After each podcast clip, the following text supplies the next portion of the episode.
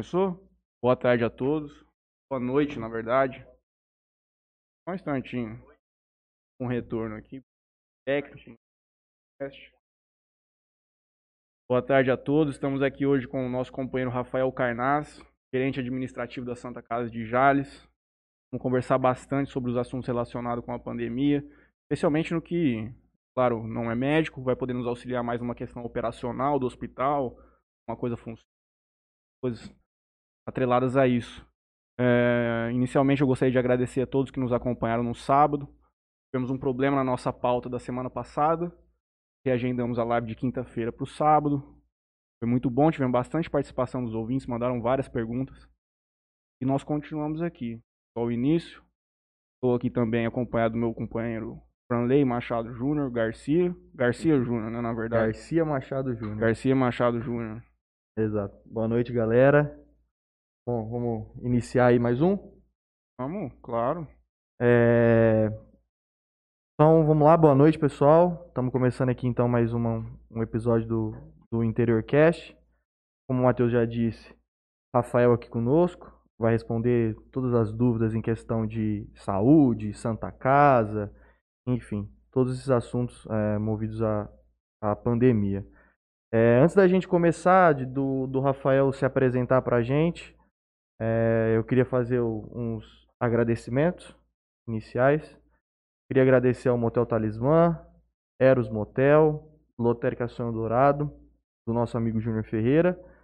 Também gostaria de agradecer a JR Telecom, do Alberto, pessoal lá de reparo eletrônico, é, ponto de Wi-Fi na casa, enfim. É, também gostaria de agradecer aos irmãos Vilhos, o Douglas e o Daniel, do blog 2DZ, e ao Jornal A Tribuna, que ofereceu aqui o espaço pra gente. Deixa um abraço a todos eles também. Com certeza. Sem eles, Nada disso estaria acontecendo. certamente não. É, A ordem dos fatores altera o produto, falei? Não. Tem certeza? Eu acho que não. A resposta adequada sempre depende. Na, na escola de advogado, na, na faculdade de direito, essa é uma máxima. Não. Ah, é? Mas no ângulo certamente te ensinaram correto, então não altera, estava falando. Ângulo, ensino que estava conosco aqui desde o início, não, do nosso amigo Neto Soler, Cristina, todo o pessoal lá. Nos acompanharam aqui no podcast, deixamos um grande abraço também a todos e a todo o pessoal que trabalha lá diariamente na escola. Breve estarão todos de volta. Também a minha amiga Marília, arquiteta aqui na cidade de Jales. É, Na verdade, eu acho que eu falei na última. Nós fizemos a live no sábado, né? Sábado, eu tive com a sábado. Marília na quinta-feira. Ela tem conduzido um trabalho aqui, ela tá fazendo a. Por último, agora que eu vi, ela tá fazendo a reforma lá da clínica veterinária da doutora Vanessa Pupim também. Dia dela. Certo. Ficou bonito demais. Não tá precisando fazer uma reforma lá na tua casa? Rapaz, reforma sempre tá, tá, né? O problema é o dinheiro que é curto, né? É, Marília é parceira nossa. Vou Se conversar ela com ela. parcelar em lá. 24 vezes, Não, financiamento. não, você pega o financiamento na caixa, minha casa, minha ela. vida, alguma coisa, e põe no bolo dela, hein? Pode ser. Hã? É uma, é uma hipótese. Outro conosco aqui sempre é o Alfinete, a melhor internet. Rapaz, eu vi o japonês, o Nagata, pendurado num poste, fazendo um concerto lá. O cara ligou lá no Melfinet, não deu nem 15 minutos, o cara tava em cima do poste lá pra desenrolar. Rapaz, eu não... é o melhor serviço de internet da cidade. Eu uso e recomendo. Eu também. Desde Eu- quando que você tem? 1900 e- 1999, o Ney Garcia con- contratou na, no ADSL, aquelas 56 kbps, demorava uma eternidade para conectar. É o finesse, sem dúvida nenhuma. E por último, o Mercado América. A gente, em razão de segunda-feira, nós não vamos tomar uma cerveja aqui hoje. Até deixamos, nem oferecemos pro Rafael. Tomaria? Não, eu tô vindo de uma pós-Covid, então eu tô, tô restrito, ainda tô tomando Perdeu o remédio. olfato, essas coisas tudo? o olfato, sim. Apesar do nariz um pouco avantajado, eu não É, eu eu- perdi o olfato. Então ele perde, ele, ele ataca todos os tipos de, de narizes. é, já recuperou? Já recuperei, graças Bom, a Deus. Pelo menos a máscara. Hoje o pessoal não vai conseguir notar ou não. Eu ainda de- particularmente não vi se teu nariz é grande E ou não. ainda de perfil, O bom da máscara é isso. Então no Mercado da América também é nosso parceiro. Infelizmente não podemos passar lá para pegar a cerveja mais gelada da cidade, mas ela está lá. Quem for tomar uma hoje em casa, com todos os devidos cuidados, Exato. Mercado da América, assim como qualquer outra coisa que precisar, Desde pilha até carne. Com certeza. Mercado América. Os caras são bons lá em carne. Sim, e hoje nós recebemos uma mensagem, Lucas Garcia, que eventualmente pode ser meu nosso parente, mas eu não sei dizer. Ele está nos mencionando sobre uma campanha que o pessoal aqui em Jales está fazendo chamada Páscoa de Amor. Chegou, Não, não. chegou no teu conhecimento isso aí já? Não, não conheço. A galera tá fazendo uma campanha na internet para arrecadar alimentos e tudo mais para distribuir para as famílias agora na Páscoa, especialmente em razão da pandemia. É muito bom. é, Vou conversar com o pessoal lá da rádio pra gente levar isso lá também Sim. amanhã. Eu fiz algumas anotações aqui do que eles me passaram. É, basicamente, eles estão arrecadando alimentos e itens básicos de higiene para fazer a distribuição, acredito que no próximo mês. Locais de arrecadação, é, o Ama Pet Jales, Caiado Pneus e Chinelaria. Galera, certamente se procurar por eles aí no Instagram, Facebook, vai encontrar os endereços e tudo mais. Os, os organizadores são Beatriz Gazola, Isabela Lela e Lucas Garcia. É nosso primo? Eu acho que não. Nós vamos verificar. E é uma campanha bem interessante, né? Porque a pandemia ela não, não só afeta a saúde, mas ela tem afetado também até a- o alimento de muita gente, né? Parabéns aos i- idealizadores dessa Sim, muito bom. E é o tal do lockdown sem dinheiro pro povo, né? É difícil. Complicado. Mas vamos lá. Então, passo a palavra para você se apresentar.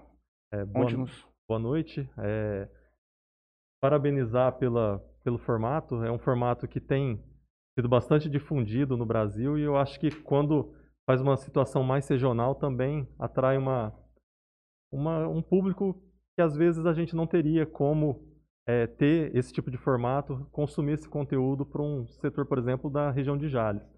Os patrocinadores, eu vi que é importante também agradecer a eles, porque auxilia tudo aqui, tudo custa dinheiro, né? Então é importante que tenha esse pessoal do- dos patrocínios. Eu vi vocês comentando aí do, do Júnior Ferreira, uma pessoa que eu tenho muito apreço. É, é o provedor que eu comecei a trabalhar aqui em Jales, então é uma pessoa é, sensacional. Quem conhece ele sabe o tamanho do coração que ele tem, ele é grandão, então por isso que o coração dele tem que ser um pouco maior também, né? É, me chamo Rafael, estou há quase cinco anos aqui na Santa Casa de Jales e estou aqui para responder qualquer tipo de dúvidas e questionamento que vocês tiverem. É de Jales mesmo? Não, eu sou natural de Barretos, Barreto. aí estou morando aqui em Jales, vai para cinco anos. Importaram de lá especificamente para vir conduzir essa questão aqui da Santa Casa. Isso. Eu trabalho na área da saúde já vai para 14 anos, em hospitais filantrópicos. Fiz alguns serviços, é, consultoria também. E há cinco anos estou aqui. Aí vim com a família, moro eu, minha esposa e um filho. Tem um outro filho também que mora em Barretos. E estamos aqui, na terrinha. Uma terra bem acolhedora, gostosa. Eu adoro. Esse moral também gostei bastante. É a Esse é- Califórnia, não é? A Califórnia brasileira. E, e, na verdade, eu não sei se eu posso mencionar quem foi que me passou essa, essa visão, mas eu vou, vou pedir autorização. No próximo podcast eu falo quem que é o, cri- o criador Criador. dessa, desse, desse- dessa terminologia para a cidade de Jales. Eu Geral- acho o pessoal muito acolhedor aqui, né? O pessoal é, é bem bacana, gosta da cidade, todo mundo trabalha para a cidade crescer, se desenvolver. Temos várias empresas bacanas aqui. Tem a área de saúde de Jales, ela é bem, ela é bem forte, né? Tem a Santa Casa que é bem estruturada, tem o Hospital do Amor, tem o AME, tem vários laboratórios, tem imagem também. Então, pelo tamanho da população, o nível de saúde que tem, ela é muito bacana, ela é bem abrangente. E eu acho que nós comentamos isso com o Helder no, no- primeiro episódio. Em Jales também tem muito médico, Tem bastante. tem muito especialista aqui. É uma- a gente. É claro que às vezes não tem, nós não temos todos os recursos aqui para atender, mas quase sempre você consegue encontrar um especialista aqui capaz de dar a solução para o seu problema. Temos bastante médicos. Só no corpo clínico da Santa Casa nós temos mais de 90 médicos. Então Caramba. é bastante gente. Meu avô acredito que foi um dos fundadores da Santa Casa aqui de Jales. Pois foi médico aqui, acho que por mais de 50 anos. Dr. Sileno Saldanha. Não sei se você Sim, conheço. deu tempo de conhecer. Conheci, conheci. Faleceu no Eu quando, quando eu vim pra cá, ele já não dava plantão. Uhum. mas ele era um médico do corpo clínico, porque Uhum. ele cumpriu mais de 25 anos de, de corpo clínico, né? Uhum. Então, foi um médico que trabalhou bastante pra casa e ajudou a trazer a Santa Casa pro que ela é hoje, né? Um dinossauro da medicina jalesense. Ele é. É, de fato. Ele- É, E o, o gerente administrativo da Santa Casa geralmente vem de uma formação de administração de empresas. A minha formação primordial é sistema de informação. Uhum. Eu trabalhei por muitos anos como gerente de informática em hospital. Depois fiz uma pós-graduação em administração hospitalar. Aí eu tenho uma outra pós-graduação em gestão em saúde. E nesse tempo aí eu fiz vários eh, treinamentos em outros hospitais, implantação de sistema, melhoria de programas de qualidade. Então tem uma bagagem aí que já vai para 14 anos militando aí na área de, de hospitais e sempre hospital filantrópico, acostumado a ter uma necessidade infinita, porque a saúde é uma necessidade infinita e o recurso é bem finito. Uhum. Então, vira e mexe é por causa disso que precisa do, do apoio da população, é, de emendas de deputados, de fazer leilões, fazer os shows.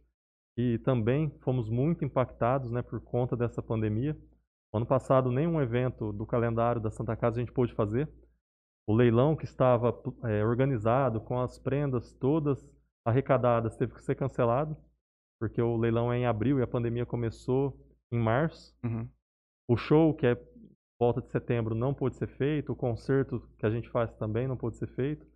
Então, todos os eventos que a gente tem de captação de recursos o ano passado não foi realizado. E esse ano que a gente imaginou que poderia ser realizado, aconteceu essa a gente hoje estava numa reunião, a gente não sabe se é a segunda onda ou se é a primeira onda do segundo vírus. Que, Entendo. que a gente não, não sabe exatamente como que a gente está e também não temos muita perspectiva de melhora a curto prazo. Então, os nossos eventos de captação vão ficar bastante impactados para esse ano também. E era uma parte grande do orçamento. Vocês era importante esse orçamento dessa, dessa arrecadação. Esses eventos, basicamente, é o 13 terceiro do hospital. É. A gente consegue, que é uma obrigação que a gente tem, Uhum. e ficamos limitados nessa, nesse ponto, né? Acho que é legal ele, ele mencionar pra gente como que é o dia a dia dele lá na, na Santa Casa, como é que é as suas funções internas, né? Explica pro pessoal entender mais ou menos como é que é o seu dia a dia lá dentro. É, na, é, é- antes da pandemia, a gente tem a função de organizar toda a estrutura do, do hospital. Auxiliar na- nas despesas, tentar reduzir despesa, tentar melhorar serviço, auxiliar o organograma, é, colocar as diretrizes que o provedor implanta para que a gente consiga atingir resultados, é, corrigir alguns problemas que tem no, no dia a dia e tentar fazer com que o hospital cresça tanto em serviço como em, em qualidade dentro do, de um planejamento financeiro e estratégico, né? Certo. Você já quer começar já perguntando sobre os capacetes? Onde você quer seguir, mano? Não, eu, eu é, essa questão, eu acho que a coisa vai ser um pouco dividida, porque são assuntos que não estão relacionados um com o outro. Mas eu queria saber de você, na questão operacional do hospital, diferencia o seu cargo do provedor da Santa Casa. Quais são as atribuições de cada um? É, o- já, você já fez um resumo aqui basicamente do dele, mas significa a figura do. O, o provedor ele é o presidente da mesa administrativa. A mesa administrativa é quem comanda o hospital. A mesa tem a função eh, de admitir médicos no corpo clínico, desde que eles estejam eh, validados a questão técnica pelo corpo clínico. Então, o provedor ele é o presidente da, da, da- mesa administrativa. Ele é o responsável por prover os recursos do hospital por dar as diretrizes que a gente tem que tomar. Então eu sou subordinado ao provedor. Certo. Quem toma as- as decisões, todas as decisões do hospital, é o provedor. Uhum. É, do plano de contingência que nós estamos atualmente, que foi desenvolvido pelo nosso médico infectologista, o Dr. Maurício Favalesa, quem aprova esse plano é o provedor, depois de toda a área técnica validar. Então, a- minha função, ela é uma função mais operacional, a gente otimiza essa situação, e o provedor tem uma função mais é, gerencial, né? Certo. Existe É, essa diferença. Tem algumas pessoas perguntando aqui, já vamos logo Vamos de passar cara. a bola. Não, é, eu acho que você preparou essa pergunta relacionada com Ah. os capacetes, não era? Sim. É, a gente queria saber, é, nós, a população em geral, queria saber que pé tá o, a arrecadação para aquisição do- dos capacetes. É, nós vimos que o hospital vinha tendo um aumento significativo das internações, tanto em enfermaria quanto em UTI. Quando a gente viu que ia colapsar, que a gente ia chegar no 100% de ocupação de UTI, e basicamente a gente tem ficado em 90%, 80% de ocupação em enfermaria, a gente começou a procurar saídas para que melhorasse essa situação. Então, nossos médicos, Dr. Elter, o Dr. Maurício Kenzo, Dr. Ricardo Perbellini, com o nosso grupo de fisioterapia, é, pesquisaram a respeito da utilização desse capacete e viram resultados bastante promissores onde utilizou. Porque quando você utiliza esse capacete, o que, que ele é? Ele fornece um alto fluxo de oxigênio para o paciente. Ele dá um volume de até 60 é, litros para o paciente entre oxigênio e os outros gases. Hoje, o máximo que a gente chega na nossa rede é 15 litros, então ele é bem mais é, o nível de oferta de oxigênio.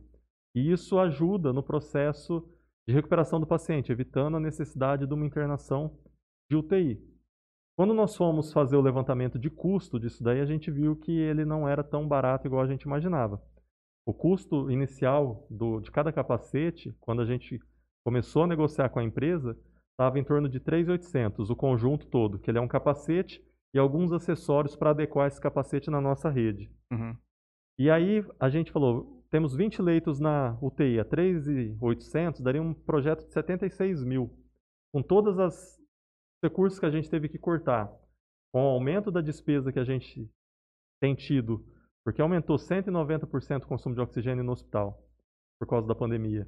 Aumentou custos com aquisição de máscara, de, de tudo, de insumos, os anestésicos com risco de faltar, quando faz isso o mercado sobe o preço.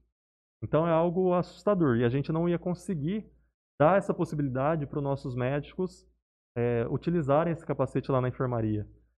Aí surgiu a ideia da gente fazer uma campanha. E começou numa sexta-feira, a gente fez um projeto. Na segunda-feira o projeto estava pronta. Aí a antena nos auxiliou bastante, ela abriu espaço para a gente é, divulgar esse projeto. Começou 20 capacetes, 76 mil reais. Na hora que finalizou a campanha, nós atingimos mais de 350 mil reais. Os 20 capacetes já foram feitos pedidos, já estão pagos.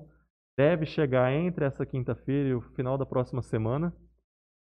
E o recurso excedente nós vamos conseguir comprar, que já está até com o pedido feito, mais três respiradores e dois monitores. Com esses equipamentos, nós também vamos instalar eles lá na enfermaria.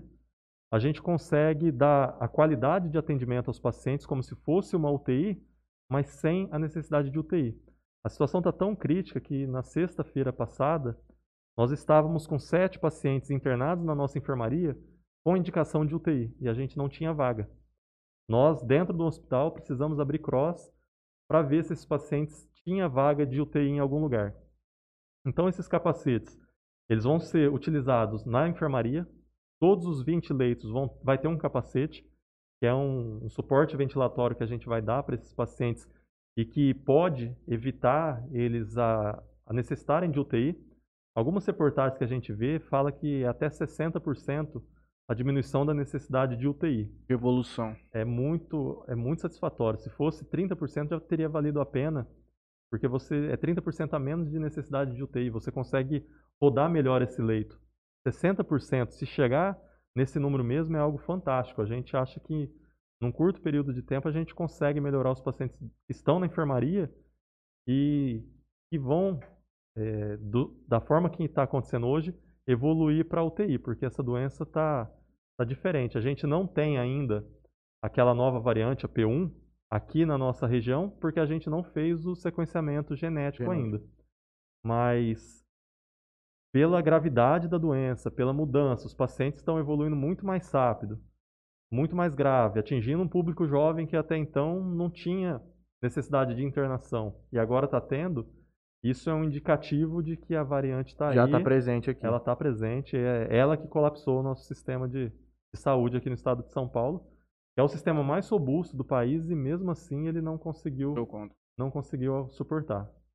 É, ainda nessa questão da máscara, eu acho que o seu pai fez uma pergunta que vai muito contra o que ele está falando, mas quanto você acha ela aí? Eu, te, eu tô vendo pelo Face aqui. Eu vou então pegar aqui. Você é, vê pelo, pelo tá. YouTube aí, isso fica mais fácil. Essa, esse, esse, esse capacete Elmo, ele é, um, ele é um projeto nacional? Ele foi, foi criado aqui no Brasil ou é uma coisa importada? Não, ele é criado aqui, é uma universidade no Ceará, Uhum. que teve parceria com a Smaltec, aquela faz tanquinho, fogão, aquela empresa, Uhum. ela dedicou uma linha de, de pesquisa, nós compramos inclusive da Smaltec Uhum. os capacetes. É, ele já tem o registro na, na, na Anvisa, né? Então Uhum. é um produto que já está homologado, pronto para ser utilizado, mas é um projeto nacional. Muito bom. É, o nosso companheiro Franley Pai faz uma pergunta relacionada com essa questão. Ele diz assim: Rafael, existe, ainda mais considerando, tem a utilização de oxigênio né, no capacete, aqui do cilindro e Tem. tudo que a gente tem visto na TV. Então, ele faz uma pergunta relacionada com isso. Se aqui em Jales hoje já é um risco, já, já existe o risco de ficarmos com falta de oxigênio, assim como aconteceu no Amazonas. É, O município de Jales já está enfrentando dificuldade na compra. A UPA também tem é, dificuldade, porque lá o- o- a utilização de oxigênio é através do cilindro mesmo. Então, nós temos os cilindros lá no hospital, nós temos 30 cilindros no hospital, que é utilizado só para transportar o paciente, quando ele sai do leito e vai fazer um exame, vai fazer uma tomografia. Uhum. Fora isso, ele é ligado direto num tanque de oxigênio. Então, a- a- o hospital ele vem observando isso, apesar da, do aumento no, no consumo, mais 190% de consumo do, do, do oxigênio aumentou, mas a gente está em constante cons- contato com o nosso, o nosso fornecedor, que é a White Martins. A gente notifica ele a cada modificação, a cada aumento que a gente observa. Ó, tá aumentando o consumo aqui, nós vamos colocar os capacetes. Tem a intenção de aumentar leitos, a gente vai notificando eles, porque eles também vão falar, ó, aqui já é meu limite em fornecer para vocês. Hoje, nesse momento, o que a gente tem de posição oficial da empresa é que com o consumo que está, com a estrutura que a gente tem e com o planejamento de aumento, não temos um risco na Santa Casa de Jales de faltar oxigênio. Nesse momento, é essa a posição que a gente tem do nosso fornecedor. Certo. Mas na cidade de Jales, a gente vê que em outras cidades já tem uma dificuldade porque são fornecedores menores. E esses fornecedores grandes, White Martins, IBG, Air Liquide, eles não vão vender avulso. Se alguma prefeitura tentar comprar, eles não vão vender porque eles vão honrar os contratos que eles têm. Uhum. Porque todos os contratos estão com aumento de, de consumo. A gente tem contratado 5.500 metros cúbicos por mês. Nós estamos utilizando 16 mil metros cúbicos. Caramba. Então é um aumento. A, a- Santa Casa de Jales em um mês basicamente está como se fosse três Santa Casas. É, Duplicou o consumo. é, ela é muito. Tem uma pergunta aqui, inclusive é meio baseado do que eu, eu tinha anotado aqui em pauta. É, A Priscila pergunta é, sobre o tratamento preventivo. Eu preparei uma pergunta aqui também que é mais ou menos é, baseado nisso. Que é qual que é o protocolo que a Santa Casa tem é, nesse tratamento preventivo, especialmente quando a gente fala em ivermectina e cloroquina. Existe algum protocolo interno, alguma coisa, alguma medida que vocês internamente tomam? As- é, o, o paciente ele é dividido em alguns níveis. Quando ele chega para um nível de internação, ele já chega num- numa fase avançada da doença. Então, lá na Santa Casa, não tem como a gente fazer nenhum tipo de tratamento precoce, porque ele já chegou com esse tratamento precoce é, sem ter acontecido. Não há ainda evidências científicas de que um tratamento precoce ou qualquer tipo de tratamento efetivo para a COVID tanto para pacientes graves como precocemente. O que tem acontecido é o feeling, a, a- análise clínica dos, do- dos médicos que estão adotando o tratamento precoce, estão vendo que os pacientes não, não estão evoluindo com a mesma gravidade de quem não tem adotado o protocolo eh, precoce do tratamento. Dentro desse tratamento precoce, aqui em Jales, a gente tem uma pessoa que é extremamente estudiosa, é uma pessoa que eu admiro bastante. Quando eu tive é, fui identificado co- com Covid, eu fui tratar com ela porque, particularmente, eu acredito que o tratamento precoce é o que a gente tem. Não- se não tem outra coisa, a gente tem que é, usar as armas que a gente tem, que é a doutora Sandra Marcondes, que atende lá no núcleo central. É, o atendimento lá é excelente, extraordinário, pessoas é, humanas que estão lá, que dão carinho, porque quando a gente está acometido da, da Covid, a gente fica um pouco fragilizado, a gente fica meio sensível, com medo do futuro. E lá o pessoal, não, vai dar certo, nós vamos fazer desta forma. A doença, mesmo a- essa nova variante, é, ela tem duas fases, é a fase viral e a fase inflamatória. A diferença dessas, dessa P1, dessa segunda variante, é que ela tem uma fase virulenta muito maior, ela é mais, é, tem mais vírus e ela está diminuindo todas as fases da, da doença. Então, um paciente que ia, ia, até na fase, no dia 5, na fase de replicação viral, de repente ele está indo até no dia 3, já sobe ao máximo essa, esse vírus, dizem que até 10 vezes mais virulenta, né? Que a outra. É, e começa o processo inflamatório, que o processo inflamatório até então ia até na, no, por volta do, do, do, dia 10, 12.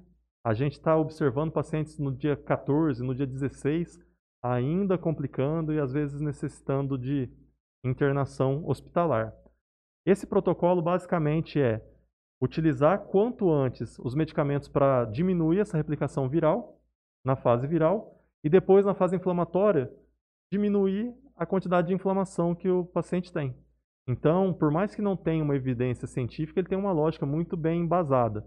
A fase viral trata-se com ivermectina, hidroxicloroquina e azitromicina, e a fase é, inflamatória é basicamente colchicina, é, corticoides e enoxaparina. Que é quando a pessoa já está dentro do hospital. Não. Essa a, segunda a, parte. A fase inflamatória ela é obrigatória por qualquer paciente. Certo. Ela vai chegar nessa fase inflamatória e tem pacientes que evoluem para uma internação e tem pacientes que não evoluem. Eu, eu minha esposa e o meu filho não evoluímos para internação. Hum. Mas nós, tirando meu filho, meu filho tem sete meses só. Caramba. É, e pegou. É, ele foi o próprio organismo dele que combateu. A minha esposa uhum. e eu tivemos que tomar medicamento e não precisamos de internação. Existem casos, diversos relatos de a questão é bem controversa hoje na sociedade, muito né? controversa. Muita gente indica o tratamento, outros médicos não. É uma questão muito controvertida. Uns dizem que o contraponto, eu não estou dizendo que essa é a minha opinião, estou dizendo que o contraponto é isso que você está dizendo, é que mesmo você não tomando, o corpo reagiria da mesma forma. Mas é uma coisa que nós não vamos conseguir saber. Coisa que a gente vai descobrir com mais tempo de estudo empírico, conseguindo coletar mais dados e tudo mais. Futuramente nós vamos descobrir sobre isso. Inclusive, hoje, ontem, o Bolsonaro soltou uma questão de nebulização de hidroxicloroquina. Você já chegou a verificar isso aqui na Santa Casa de Jales? Não, na Santa Casa de Jales a gente ainda não, não utilizou nenhum tipo de tratamento off-label. Uhum. Off-label é que o, o medicamento, quando ele é, ele é desenvolvido, ele tem na receita dele tudo que ele trata. Uhum. Se ele trata, se a gente vai testar ele com alguma coisa que não está indicado na, na bula, é o que a gente fala de tratamento off-label, é, fora da, da, da bula do, do, medicamento. Nós não estamos fazendo isso, mas é, a gente recebe inúmeros e inúmeros vídeos tido como fisioterapeutas que no leito faz isso e fica mostrando no monitor que a, a, a respiração. A, a oxigenação do Vamos paciente ver. melhoraria quase que instantaneamente, né? Mas ainda também é algo muito embrionário, ainda não tem nada efetivo. Mas é permitido, por exemplo, se, se mesmo sendo off-label, vocês poderiam utilizar isso dentro da Santa Casa hoje? Em sendo um medicamento aprovado pela Anvisa, ele tem hum. o registro de utilização. Nesse sentido em, em, qualquer sentido. Ele tem, por exemplo, a cloroquina não está colocando que ela vai fazer nebulização em paciente. Uhum. Ela não está isso daí na bula dela. Uhum. Ela é para lúpus, ela é para um monte uhum. de doença que está aí há, acho que, sei lá quantos anos, mais de 30, 40 anos que existe a, a cloroquina, a hidroxicloroquina. É muito utilizada, as doses que é utilizada para paciente de lúpus é até maior do que essas que têm sido utilizadas para paciente da, da Covid mas ela não é indicada para isso e não tem nenhum estudo científico que embase isso daí. Uhum. Então, para colocar como um protocolo institucional, é, não tem como por, causa, por conta disso. Uhum. Ele não tem essa indicação. Mas o médico ele tem a autonomia para prescrever qualquer medicamento que estiver dentro do arsenal para ele utilizar. Então, vai muito do feeling do médico. Uhum. Por isso, nessa questão do tratamento precoce, tem unidade básica que a gente vai que o médico não vai prescrever o tratamento precoce. Tem unidades básicas que o médico vai prescrever, mesmo sem embasamento científico. Isso aqui no município de Jales? Em qualquer, aqui no município de Acontece Jales, isso. Mas em qualquer município é dessa maneira. O médico ele tem autonomia para prescrever Sim. o que ele entender como aconselhável para a terapia do paciente. Porque depois, qualquer situação que acontece, a responsabilidade da prescrição é do médico. Uhum. Então a gente não pode obrigar um médico a prescrever algo que está num protocolo off-label e nem questionar por que, que ele está utilizando um tratamento off-label. Ele tem essa autonomia. Ainda nessa questão de tratamento, uma vez internado, eu não sei se você vai ter essa resposta, como que funciona? Por exemplo, a partir do cara chega na enfermaria, como que é o primeiro contato com esse paciente? Quais são os procedimentos que vocês adotam lá para tentar controlar a evolução da doença? É basicamente o tratamento que é feito em qualquer internação é um tratamento de suporte à vida. Porque como não tem um tratamento, quando você tem uma dor de barriga, você sabe o medicamento que você trata para dor de barriga. Quando você tem alguma outra comorbidade, você sabe qual medicamento que você trata. Porque está escrito lá, esse medicamento foi feito para isso. Uhum. A Covid não existe isso. Então, o que, que os médicos fazem? É, tem a- a- o tratamento que já está preconizado, corticoide, enoxaparina, porque tem a fase inflamatória, isso aí é o reflexo da pandemia, o reflexo da Covid. E basicamente é corrigir o que a- o vírus vai atacando. Então, corrigiu a parte renal, vamos cuidar da parte renal. Corrigiu a frequência cardíaca, vamos cuidar da frequência cardíaca. É mais ou menos a gente está sempre gato e rato. O vírus faz alguma coisa, os médicos vão lá e corrige isso daí. Ué, tô- Não, eu ia eu vou, eu pode- vou. No começo você falou que tiveram, você tiveram um aumento de gasto muito grande. Eu não, você não mencionou com o pessoal. né, Desde, desde este- dessa última alta que nós estamos verificando, vocês tiveram um aumento de gasto também com o pessoal da Santa Casa, enfermeiros, médicos e tudo mais? Nó- Nós tivemos. A, a estrutura hospitalar do, da pandemia, ela está em torno de uns 6, 7 milhões que a gente gastou desde março até agora, só para manter a estrutura Covid funcionando. Nós temos em torno de 30 médicos fazendo as escalas, tanto enfermaria quanto UTI.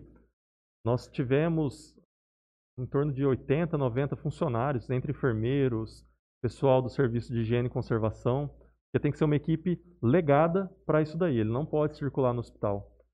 Como nós tivemos 11 leitos de UTI e 20 leitos de enfermaria, é uma equipe bastante grande. Uhum. Até então, o hospital tinha 141 leitos no total. Só nessa questão da pandemia, nós dedicamos 31 leitos, né? Então é um aumento considerável. E aí tudo é proporcional a essa questão de mão de obra. Recursos humanos é o mesmo custo que a gente tinha. Em relação à medicação, eh, tem tido um aumento assustador. No começo da pandemia, a caixa de máscaras que a gente pagava R$ 3,50, ela chegou a 150, 180 reais. Que isso. Alguns outros hospitais que têm mais dificuldade no CNPJ, e o risco, quando o fornecedor faz uma cotação, está incluído, chegou a pagar 300 reais numa caixa de Meu máscara Deus. que era 3,50. É al- algo absurdo. Nós estamos tendo agora vários avisos que pode faltar medicamento de sedação no país inteiro por causa desse número absurdo de pacientes entubados. Também aumentou bastante, em torno de, a gente pagava numa ampola em torno de 30 reais, ela está sendo cotada às vezes até 150 reais. Então as despesas ela aume- aumentaram bastante. um relato de um amigo essa semana, dizendo que alguns hospitais estão tendo dificuldade para encontrar profissionais, especialmente nessa questão de conduzir o intensivo, Uhum. porque eles estão todos muito exaustos já. Já é um ano de uma vida bem punk, assim, dia a dia bem exaustivo. Vocês verificam isso aqui na região também, ou com É. relação a profissionais vocês estão controlados? Vocês... Nós, nós estamos com uma equipe que é, eu não tenho nem palavras para colocar a gratidão e admiração que eu tenho pelo pessoal que está lá na linha de frente. É um ano inteiro, trabalhando 24 horas por dia, 7 dias por semana, o, o ano inteiro, todos os meses, e num ambiente que não é um ambiente feliz, não é um ambiente gostoso. Por mais que às vezes você dá 10 altas para paciente, quando você perde um, aquelas 10 altas, aquela felicidade, ela acaba ficando ofuscada. E a gente tem visto que, que tem morrido bastante gente é, em todos os hospitais. É, é algo muito pesado para isso. Então, um ano inteiro nessa situação, qualquer corpo sente, qualquer a parte física. Mas só que o que a gente tem observado mais é a parte mental mesmo, a parte emocional. É o nível de estresse, é o nível de adrenalina muito grande durante o plantão inteiro. Imagina num lei, num, numa UTI com 10 leitos, com 10 pacientes graves, a maioria dos pacientes entubado, de repente um paciente para, a equipe inteira se mobiliza para tentar reverter aquela parada, aí quando acaba aquilo lá, um outro paciente de um outro lado para também, é o dia inteiro nessa loucura, nessa loucura. e realmente os, os profissionais, é, é, meio clichê falar que eles são heróis, essas uhum. coisas, mas de fato eles são os heróis da, dessa pandemia, porque não é fácil, não é qualquer um que tem a disponibilidade, a coragem de estar num ambiente assim, é, quando começou, a gente não sabia nada dessa doença, não sabia os efeitos que ela poderia causar. E a pessoa estava indo para uma guerra desconhecida, sem nada que pudesse efetivamente combater, e o pessoal está lá segurando bem a, o rojão. Tanto é que nessa questão da gente estudar, aumentar leitos, nós conversamos com o nosso RH, nós conversamos com o nosso diretor médico responsável pela UTI, para ver se era possível contratar a equipe. A gente viu que tem um banco de talentos cadastrado, que é possível aumentar leitos, mas não é fácil. Então, essa parte, principalmente a parte emocional do, dos profissionais, é, vai ser bastante sentido. Eu acho que vai ser mais sentido quando realmente acabar Acaba. a pandemia, porque agora está todo mundo nessa adrenalina, está querendo salvar a vida, está tá dentro ainda, no olho do furacão. Depois que isso passar, vai falar, nossa, mas aconteceu isso mesmo? Eu acho que depois disso, a gente vai ter que ter um carinho especial com esse pessoal para cuidar de quem está cuidando da gente. É, em Rio Preto, saiu uma matéria no.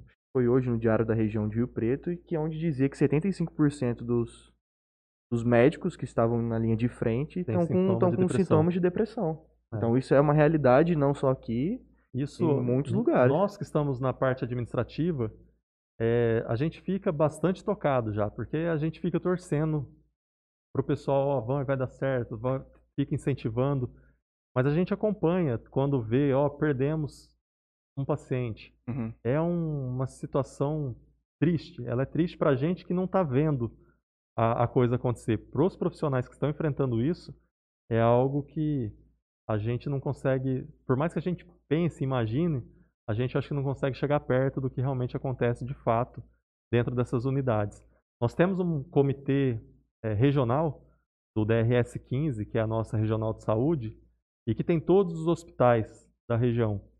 Quando o HB, que é o maior hospital, e foi a maior estrutura do país para o enfrentamento da Covid, coloca que também está tendo dificuldade com profissionais por conta de é, estresse, é, essa situação toda, a gente fala, ó, vamos ficar em alertas, porque se o maior, o que tem mais recurso, tem essa dificuldade, a gente tem que acender o sinalzinho de alerta aqui com a gente também. Se a gente fugir um pouco dessa questão que você estava explicando do dia a dia da UTI, fala, é, fala pra gente quais são os profissionais que atuam especificamente nessa parte da, da UTI. Quem que fica lá dentro? São médicos especialistas, enfermeiros? Quem, qual Isso. é o pessoal que dá assistência direta lá? Nós temos uma, uma RDC que rege qual que é a equipe para equipe e equipamentos para UTI. Então nós temos que ter, para cada 10 leitos é, de UTI, um médico, um enfermeiro, cinco técnicos de enfermagem, uma pessoa da limpeza, uma pessoa da fisioterapia. Nós ainda dispomos é, de terapeuta ocupacional, dentista, tudo isso se precisar a gente tem os, os contratados lá, lá para fazer esse tratamento. Então, uhum. é de acordo com a norma que, que, regulamenta isso, que é os profissionais que a gente tem lá. É uma equipe bastante grande. Então, né? então eu vou. É... Você disse aqui mais cedo que nós não verificamos ainda essa P1 aqui em Jales. E por que, que nós estamos tendo um aumento? Aliás, por que está aumentando a demora na evolução desses pacientes de UTI? Porque antigamente a gente conseguia. Não sei se a coisa estava mais controlada ou sempre tinha uma vaga ou outra. Isso. Por que, que agora nós não estamos conseguindo liberar espaço? É, nós não temos a confirmação da P1 ah, aqui ah, ainda, porque não fez o sequenciamento genético. Uhum. Então não está confirmado cientificamente que tem é. a, essa a variável P1. aqui. Mas pelo nível de transmissão, pela diminuição da idade dos pacientes, pelo aumento na média de permanência, é só a questão do resultado sair para a é um gente fato. saber que a gente está com essa, é um com essa variável aqui. E ela, de fato, ela é mais virulenta, ela atinge o pessoal com uma gravidade maior, pessoas mais jovens estão adoecendo, as pessoas com tempos menores de doença, em torno de 3 a 5 dias, já está tendo a necessidade de internação, e aí está ficando mais dias. Então, em torno do terceiro a quinto dias de sintoma, até o vigésimo, vigésimo primeiro dia de sintoma, essa pessoa, quando complica, ela está ficando internada. Então, está rodando menos leitos. Uhum. Por isso que é, é essa loucura que está.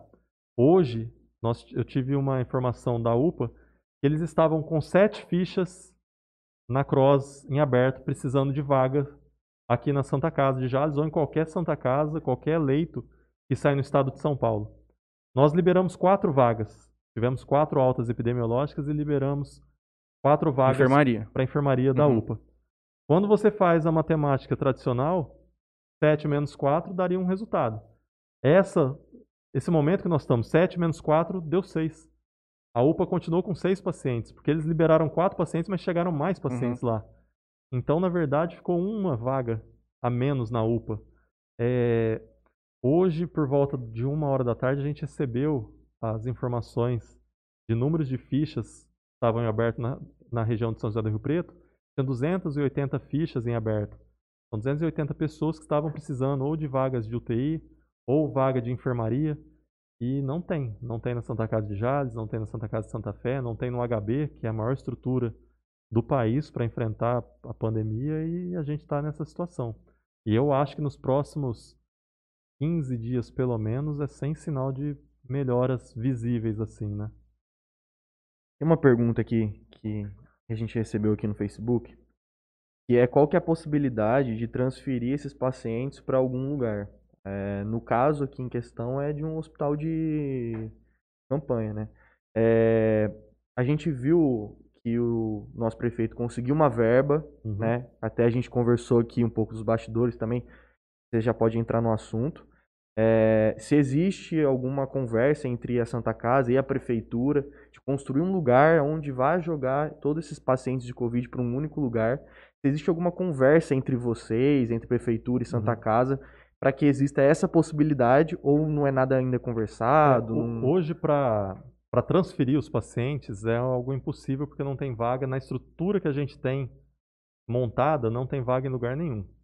Para construir um hospital de campanha, ele é mais caro do que adequar as, as estruturas que já existem e vai esbarrar principalmente na questão de oxigênio.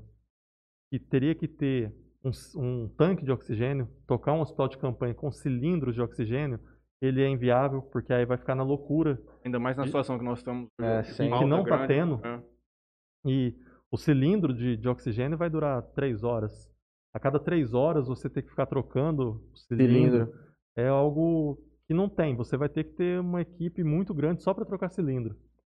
É, fica um pouco complicado de montar uma estrutura de campanha, a não ser se for pegar já um hospital que já tenha a estrutura para equipar.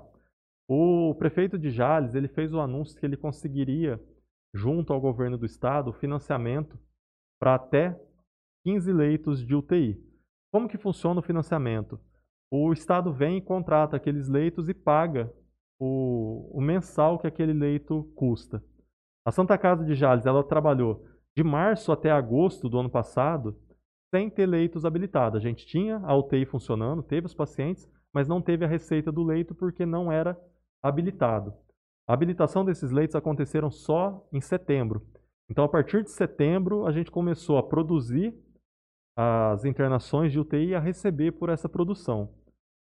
Nesse caso, a Santa Casa hoje ela tem a possibilidade, nós já vimos com o nosso diretor técnico, com o nosso recursos humanos, com o fornecedor de oxigênio, com o departamento de compras, de colocar mais 10 leitos de UTI. E aí seria desses financiamentos de até 15 leitos que o prefeito falou que tem junto ao governo do estado de São Paulo. Só que nós não temos equipamentos. Falta respirador, falta os monitores, falta bomba de infusão. Nós temos já a cama, o leito, nós já estamos adequando o hospital na parte das cegas de oxigênio para colocar dois, dois leitos por quarto. E a gente já tem uma um compromisso que algumas prefeituras fizeram que vai ajudar a Santa Casa a adquirir esses equipamentos. Só que é um processo um pouco moroso. A gente tem que firmar um termo de compromisso, fazer um plano de trabalho, depois comprar e aí sim vai chegar esses equipamentos. Então, burocrático. Tá, é burocrático e a gente está tentando, está correndo contra o tempo. Hoje, é, o provedor ele fez um pedido formal para o Ministério da, da Saúde para mandar os equipamentos para esses 10 leitos, enquanto a gente cuida dessa parte burocrática. E aí a gente já vai atendendo, que é o que precisa hoje, é atendimento. Precisa. E depois a gente compra os equipamentos e devolve para o governo federal esses equipamentos. Nós ainda não tivemos resposta, mandamos hoje o ofício, mas está nessa situação. Os prefeitos sinalizaram positivamente, com 1 milhão, quase 1 milhão e 600, que a gente consegue equipar esses leitos e aí dobra, passaria a ter 21 leitos de UTI e seria muito bom para a cidade, mas que a gente já sabe que esses 21 leitos já sairia basicamente ocupados também, né? Pelas filas que a gente está vendo, esperando, pela própria situação dos pacientes nossos da emergência, a gente sabe que logo esses leitos ocupariam. Mas já são pelo menos 10 pacientes a menos na, nessa lista na de espera. Né? E vocês têm, não existe dificuldade para encontrar esse material no mercado. Se tiver tudo certo, vocês rapidamente conseguem trazer. Hoje, hoje o, o item mais difícil que está sendo para comprar é a bomba de infusão, que é onde fica controlando a medicação que o paciente vai tomar. Esse é o item mais difícil que a gente tem, tem visto. Mas mesmo assim, monitores, até 10 dias o fornecedor tem pedido. É, respirador, até 30 dias os fornecedores têm pedido. É muito tempo. É muito tempo. Um cenário mais otimista, nós podemos, ainda mais a questão burocrática, no mínimo 60 dias para. Eu acredito no mínimo. Se, se tiver muita agilidade na parte política, que tem a burocracia, que tem que fazer um projeto, tem que fazer uma, uma lei para a Câmara aprovar aquela, aquela dotação orçamentária que o município não estava prevendo. Então tem uma, uma questão burocrática é, envolvida. Mas nós temos também um exemplo de Urânia. Urânia, em sete dias, ela conseguiu levantar quanto que ia auxiliar o hospital, conseguiu fazer o plano de trabalho, conseguiu aprovar na Câmara e o recurso já está nos cofres do hospital. Desses 1 milhão e 600 quase, é, 76 mil nós já recebemos. E estamos aí esperando para ver o que, que nós vamos é, fazer, porque 76 mil, ele não dá para comprar um respirador completo. E o ideal seria que a gente já tivesse para comprar os 10 respiradores, porque a gente ganha no preço. Uhum. É, o capacete mesmo, que a gente estava prevendo gastar 3,800, na hora que estava com o dinheiro em mãos, a gente fez o pedido dos 20 capacetes e fez o pagamento antecipado, que era uma exigência da Smaltec, o capacete caiu para 300 e pouquinho. Então foi uma economia considerável. considerável. Só aí deu quase 13 mil reais de, de, economia, de economia. Que a gente já destinou para comprar mais um monitor para a enfermaria. Nessa questão de aumento de capacidade de atendimento, nós tivemos a notícia de que vão ser implementados novos hospitais na capital. Sabe, informar a gente. Terei.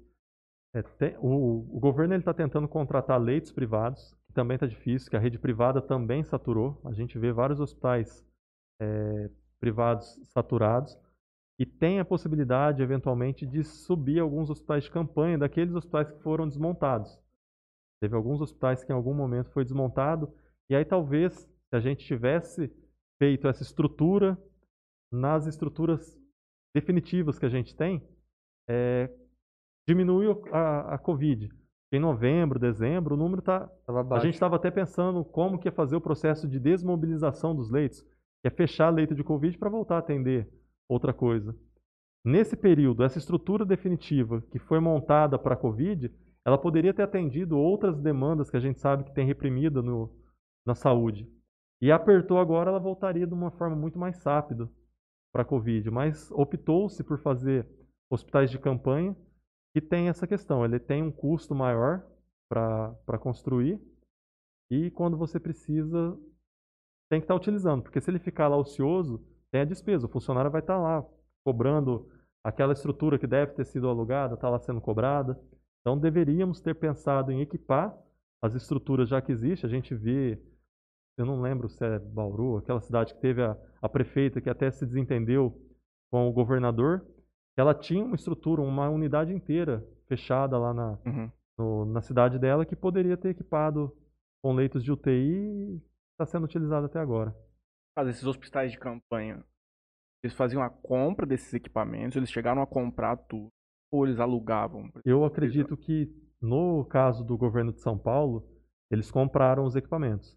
Tanto é que nós aqui estamos com quatro respiradores que foram cedidos pelo Ah. Estado e pode Então, ter sido esse remanejamento. Uma vez desativado o hospital de campanha, eles, Eles fizeram remanejamento. remanejou para algumas outras instituições. Pelo menos isso. Eles chegaram a dar alguma explicação de qual era o motivo naquele momento por tocar mediante o hospital de campanha e não fomentar a linha que nós já tínhamos, a estrutura que a gente já tinha de hospitais? Não, não tenho, não tenho conhecimento. É porque o que você fala faz sentido, porque ainda que depois terminada a pandemia, você conseguiria utilizar toda essa aparelhagem para afogar as outras áreas Tudo- que a gente tudo que é definitivo é melhor. A, a saúde no Brasil, ao longo desses últimos 10, 12 anos, ela foi sendo sucateada é, por muito tempo. Se a gente pesquisar quantos leitos de UTI fechou nesse período, é algo assustador. Que a gente fala, nossa, por que, que a gente não foi mantendo esse leito para quando precisasse? Ah, então, tinha possibilidade. Tanto é que agora o governo eh, federal mandou bastante recurso. A Santa Casa de Jales mesmo recebeu 3 milhões e 400 para o enfrentamento. Em torno, em, no mês 6, mais ou menos, do ano passado, quando a gente ainda não tinha os leitos habilitados, nós recebemos esse recurso para suportar algumas despesas e até hoje nós estamos utilizando parte desse recurso. Porque aqui a Santa Casa de Jales ela tem uma operação bem enxuta, ela não, ela briga mesmo pelos preços, a gente tenta é, fazer o dinheiro render, porque o dinheiro público ele tem uma finalidade, a gente tem que zelar bastante porque ele é difícil de vir. E quando vem, a gente tem que tomar o máximo cuidado com ele. Por isso que nós, acho que somos um dos únicos hospitais ainda desse recurso que veio do Ministério que a gente que ainda tem um pouco de recurso em caixa que está tocando a operação. A maioria dos hospitais, porque essa, a portaria desse, desse recurso acabava em 31 do 12. Então a maioria dos hospitais utilizou pensando que ia acabar em 31 do 12. E nós fizemos o planejamento de vamos usar 31 do 12 o que precisa ser utilizado. Se acabar em 31 do 12, o que sobrar a gente devolve para o governo. Se não sobrar, a gente pede para prorrogar o prazo. E foi o que fez. Chegou em 31 do 12, a curva começou a aumentar e a gente pediu a prorrogação que acaba agora no final desse mês. Mas até lá, eu acho que o recurso já vai ter sido totalmente utilizado. Um pouco nessa linha que a gente falou de, de hospital de campanha, de uma possível ativação novamente lá em, em São Paulo, Uhum. é, existe a possibilidade de levar paciente daqui para lá. É, qual que é a dificuldade assim para conseguir uma vaga lá? Porque a gente, o cara, eles ativando lá, o estado inteiro Todo vai estar querer, querendo inteiro. mandar a gente para lá, porque não é só aqui que tá com, com É. falta, na região inteira tá. Então qual que é a dificuldade de conseguir uma vaga para um paciente lá? A regional de Araraquara, ela entrou em colapso primeiro que a regional de São José do Rio Preto. Tanto é que teve uma semana que nós estávamos com dois pacientes aqui, Aqui. da região de Araraquara internado. O, o governo ele tem um sistema que é o que a gente chama de CROSS, a Central de Regulação de Oferta de Serviços em Saúde. Quando há necessidade de vaga, a gente tem que cadastrar o paciente nessa central. E aí a própria central ela faz um score da, da gravidade do E paciente vai- e tenta achar algum hospital que tenha vaga para aquele paciente. Então isso já acontece hoje então, não é Hoje porque já acontece, mas é, o que acontece é que todo mundo registra a CROSS e a CROSS não acha vaga para ninguém Pra porque está tudo é, extremamente saturado, né?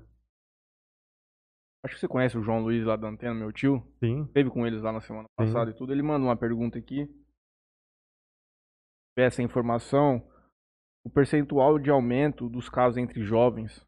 Não sei se vocês fazem essa, questão de estatística lá É, dentro da não, Santa Casa. Eu, eu não tenho a, a estatística, mas a gente observou um aumento bastante significativo. Hoje, é, nós estamos com três pacientes que já teriam a fase de vacina e o resto todos é, pacientes jovens, pacientes abaixo de 50 anos. Nós tivemos paciente de 21 anos que infelizmente evoluiu a óbito.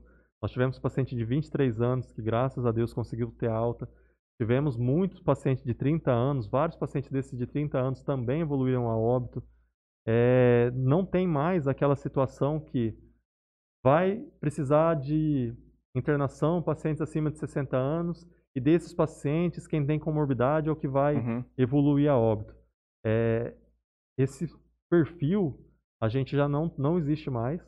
Hoje a doença ela está atingindo várias pessoas, às vezes sem comorbidade, a gente ainda não conseguiu ter uma explicação do que está acontecendo com essa mudança no perfil que provavelmente é por causa de mutação da, da, da Covid, né? Acho interessante você comentar de novo aquilo que falamos aqui antes do início do programa, sobre a questão de internação de idosos que em tese já estariam vacinados, e vocês estão verificando uma efetividade da vacina no caso de internação. Sendo, bastante poliana, vendo o copo meio cheio, uhum. é, nós acreditamos que a vacinação realmente tem sido efetiva. Hoje, de todos os pacientes que estão internados na Santa Casa de Jales, nós temos um paciente de 91 anos que já tomou as duas doses da vacina, mas não deu tempo de fazer o IgG, que é quando tem o anticorpos para a doença. Nós temos um paciente de 75 anos que tinha tomado apenas uma dose da vacina.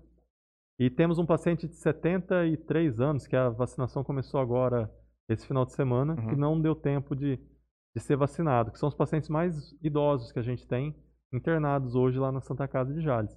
O resto é tudo fora da faixa de vacina. E no ano passado esse cenário era bem diferente. Era o oposto. A gente não via pacientes jovens, a gente não via paciente jovem sendo entubado, a gente não imaginava paciente jovem sem comorbidade evoluindo para óbito. É um cenário totalmente diferente. É, a gente passou um ano tentando aprender alguma coisa com a doença. Na hora que a gente conseguiu pelo menos identificar o padrão dela, ela mudou totalmente, totalmente. e a gente vai ter que começar tudo do zero. Acho que uma coisa importante você comentar também conosco sobre a questão do funcionário da Santa Casa, conhecido como Paulinho, se não me engano, porque muita gente ouvindo a notícia que ele teve, ele está internado ele ainda. Está né? internado. E muita gente comentando assim, olha, tá aí mais um motivo de que a vacina não funciona, mas as, as informações elas não são passadas de uma maneira completa. Uhum. Explica pra gente especificamente como que é o caso dele e tudo mais. É outro caso que a vacina também não deu tempo de fazer o IgG.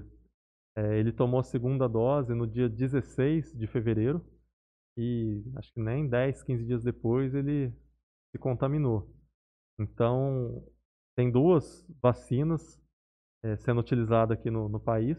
Uma vacina que está sendo menos utilizada, ela já começa, em alguns casos, criar o IgG na primeira dose e na segunda dose é que termina de complementar a, o nível de vacinação que ele precisa, de imunidade. E a que a gente mais tem sido, mais tem utilizado aqui, e ela precisa das duas doses para começar a ter uma, uma carga de imunidade. A gente viu que nos estudos dela ela tem uma efetividade em torno de 50 e poucos, 50% e uns quebradinhos, né? Para não deixar internações pessoa, graves. Não, para não deixar para não deixar contaminar. Quando dá tempo de fazer o IgG. Dos casos de internações de do caso moderado, ela vai para uns 70 e poucos por cento, e nos casos graves, ela teria atingido 100% de efetividade. Mas precisa ter o tempo da pessoa tomar a segunda dose e gerar a resposta do, do organismo, né? O que tem acontecido é que às vezes a pessoa toma uma dose e nesse intervalo acaba ficando doente, ou toma a segunda dose e num período muito curto acaba ficando doente. Os casos que a gente observou de pacientes que tomaram a vacina e ainda é, adquiriram uma forma mais grave da doença, que precisou ser internado, era nesse caso, ou no intervalo entre as doses, ou num período muito curto da segunda dose. Então a gente está muito esperançoso. Hoje nós tivemos uma reunião com os nossos médicos e eles foram unânimes em dizer que acha que a vacina tem feito efeito por conta dessa questão da diminuição dos pacientes hum. mais idosos, né? Certo. É, só voltando um pouco a, no assunto que a gente estava falando de recurso, que inclusive é uma pergunta do seu avô, o Vanderlei Garcia. Grande abraço, nosso grande ele... espectador e crítico aqui do nosso programa, mais críticas construtivas que.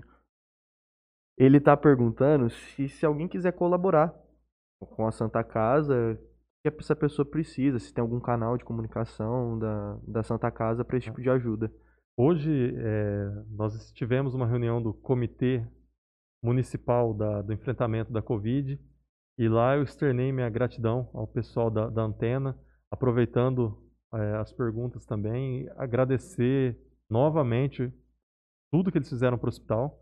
E aquela campanha, apesar de já ter encerrado a campanha por conta da compra dos equipamentos, mas ela continua com o nosso Pix ativo, que é o CNPJ do hospital. Se ligar também no hospital no é, 3, é, 3622-5000, falar no ramal 5003, com a captação de recursos, nós também alinhamos qualquer tipo de, de doação e ela não precisa necessariamente ser uma doação em dinheiro. A gente tem necessidade de leite, café, é, que também diminuiu bastante nessa pandemia.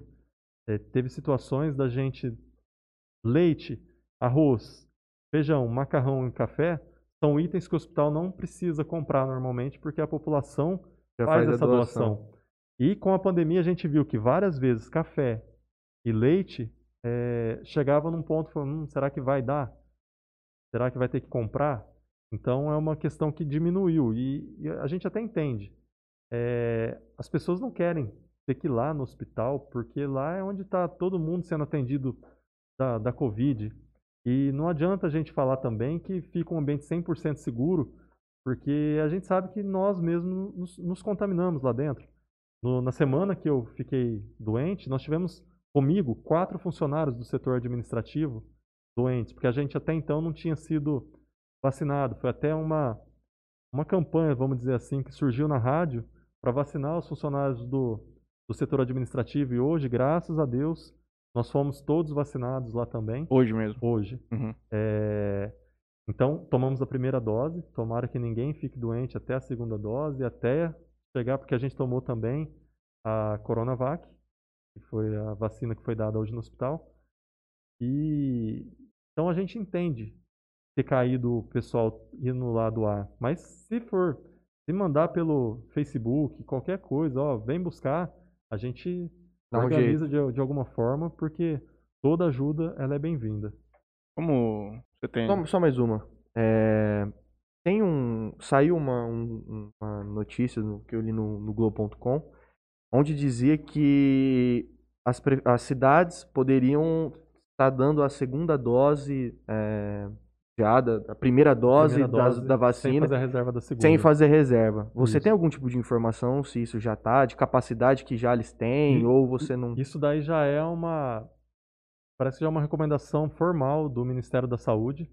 São Paulo acatou hoje, se não me Para fazer, para dar essa primeira dose para todo mundo e vamos correr atrás de Conseguir fabricar mais. as outras para conseguir a segunda dose dentro do período correto ela tem uma.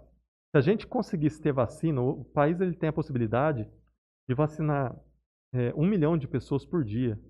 É muita gente. Rapidinho a gente conseguiria vacinar todo mundo se a gente tivesse vacina suficiente para isso. A campanha que teve no comboio, a Renata estava comentando hoje, que vacinou mil pessoas aqui em Jales.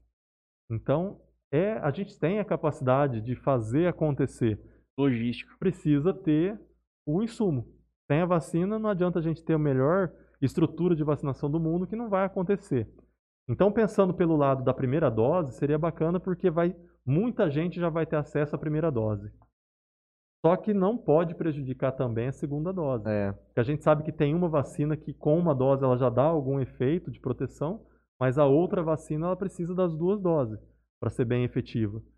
É, é, uma, é uma situação bem delicada de traçar essa estratégia. Porque de repente ele dá um gás na primeira dose, aí a gente está, eu não sei qual que é a taxa, de repente está com 8, 10% da população vacinada em primeira dose, isso aí salta para 15, só que aí na hora de chegar na segunda dose não tem, não aí você de repente acaba comprometendo todo o calendário da, do Programa Nacional de Imunização. Não sei se a minha análise relacionada com isso é correta, às vezes não tem nada a ver, mas eu me lembro que quando estávamos no começo da pandemia também tivemos uma escassez de teste muito grande. Conforme o tempo foi passando, a galera começou a se preparar naquele sentido. Teve, é, depois foi suprida essa falta. tivemos os testes em abundância, não existe mais o problema de falta de teste. Temos que torcer para as vacinas acontecer a mesma coisa. Eles conseguiram aumentar a produção, conseguimos receber mais IFA. Tem a notícia agora de que a Fiocruz vai entregar 8 milhões de doses por semana. Isso. Se ela fizer isso, rapidamente o Brasil inteiro vai estar vacinado. Rapidamente. E a gente também não pode ficar na dependência de duas vacinas Sim. somente. Ah. É, a Anvisa tem que receber os processos e analisar dentro dos critérios técnicos, porque todo mundo confia na Anvisa. Então, Uhum. se eles colocarem que aquela vacina é segura, a gente deve tomar de fato, mas tem que ter mais ofertas. Porque foi negociado alguns milhões de doses da Pfizer, mas para entregar até dezembro. Até dezembro já acontece muita coisa. Se a gente vê, eh, tem um gráfico no, no Google, quando você pesquisa lá coronavírus e clica na parte de estatística, ele mostra os novos casos e casos de óbito. Uhum. Quando você analisa a curva do Brasil, ela está totalmente para cima, sem. Parece que nunca mais vai, Descer. vai descer. E quando você analisa, por exemplo, os Estados Unidos, que já está bem avançado na vacina, a gente consegue ver que realmente a vacina vai ser a única, a única salvação para a gente. Não é nem o caso de a gente politizar esse programa, porque tá muito bom. O Rafael é muito comunicativo. É, vamos fazer um merchanzinho do nosso, nosso, do nosso, do nosso sorteio, nosso, e nos Sim, promover, sim. porque é, também vamos agradecer todos que estão nos assistindo. Hoje também estamos ao vivo no Facebook. Nós vamos responder todas as perguntas. A gente comentou hoje que ia tentar encurtar a coisa, mas conteúdo de qualidade, nós vamos interagir com eles. Mas eu vou, já fica claro na sua, no seu discurso. Vamos fazer um apelo para todos que estão nos assistindo, para que não tenham medo dessa vacina. Justamente. Eu acho que é uma coisa muito, é vital, não só para nós, como para os nossos familiares, todas as pessoas que convivem. E que se a gente virar jacaré eventualmente, depois nós vamos processar o governo, a gente É, faz alguma hoje, coisa. Hoje, hoje, eu Tem tô, jeito, vamos tomar e vamos ver o que acontece. hoje eu tomei a, a vacina e não senti ainda a cauda não tem nada repetindo. ainda tá, ainda tá sob controle. Você sabe que tem uma. Você sabe que eu gosto de umas coisas meio diferentes, né? Sei. Existe uma teoria de que os homens são. tem uma, um universo reptiliano no mundo. Já viu sobre isso? Não. Eu vou te mandar depois. Isso é bem louco. É, então faz o merchan do, do sorteio. Pessoal, para todo mundo que. Algumas pessoas já, já estão sabendo, mas para quem não, não tá sabendo ainda, no nosso Facebook tá rolando um sorteio de um iPhone 7.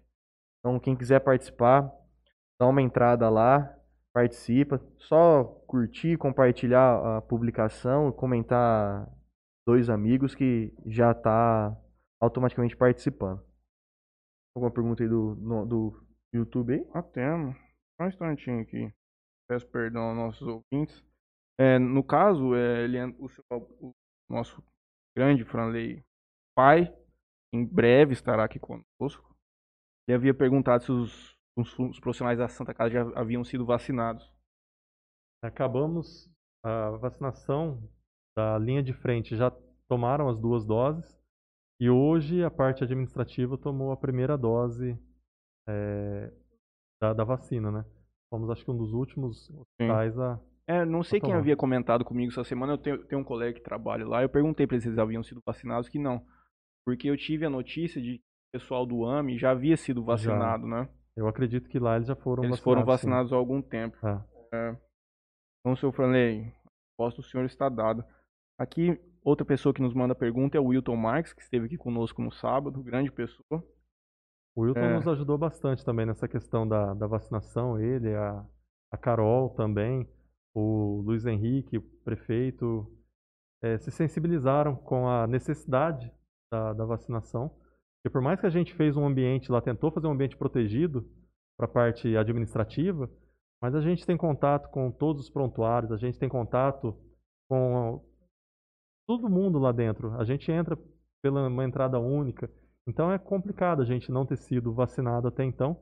Então eu agradeço esse pessoal que se sensibilizou e nos ajudou que conseguíssemos a vacina. Sim, eles têm feito bastante aqui pelo município. Vamos torcer para que continue. Só fazer uma, uma última pergunta aqui do, do pessoal do Facebook, que é a última aqui, que o pessoal tá, tá querendo muito essa. Vamos lá. É, O Ricardo Samartino perguntou que dia a Santa Casa entregaria o plano de trabalho para a prefeitura, para a prefeitura conseguir, junto com a Câmara, a liberação desses 850 mil. É, nós temos 16 planos de trabalho para serem confeccionados e a gente tem um prazo lado entre a gente de até em 48 horas entregar esses planos de trabalho todos. É que a gente ainda depende que algumas prefeituras apontem qual é o tipo de financiamento que eles vão fazer.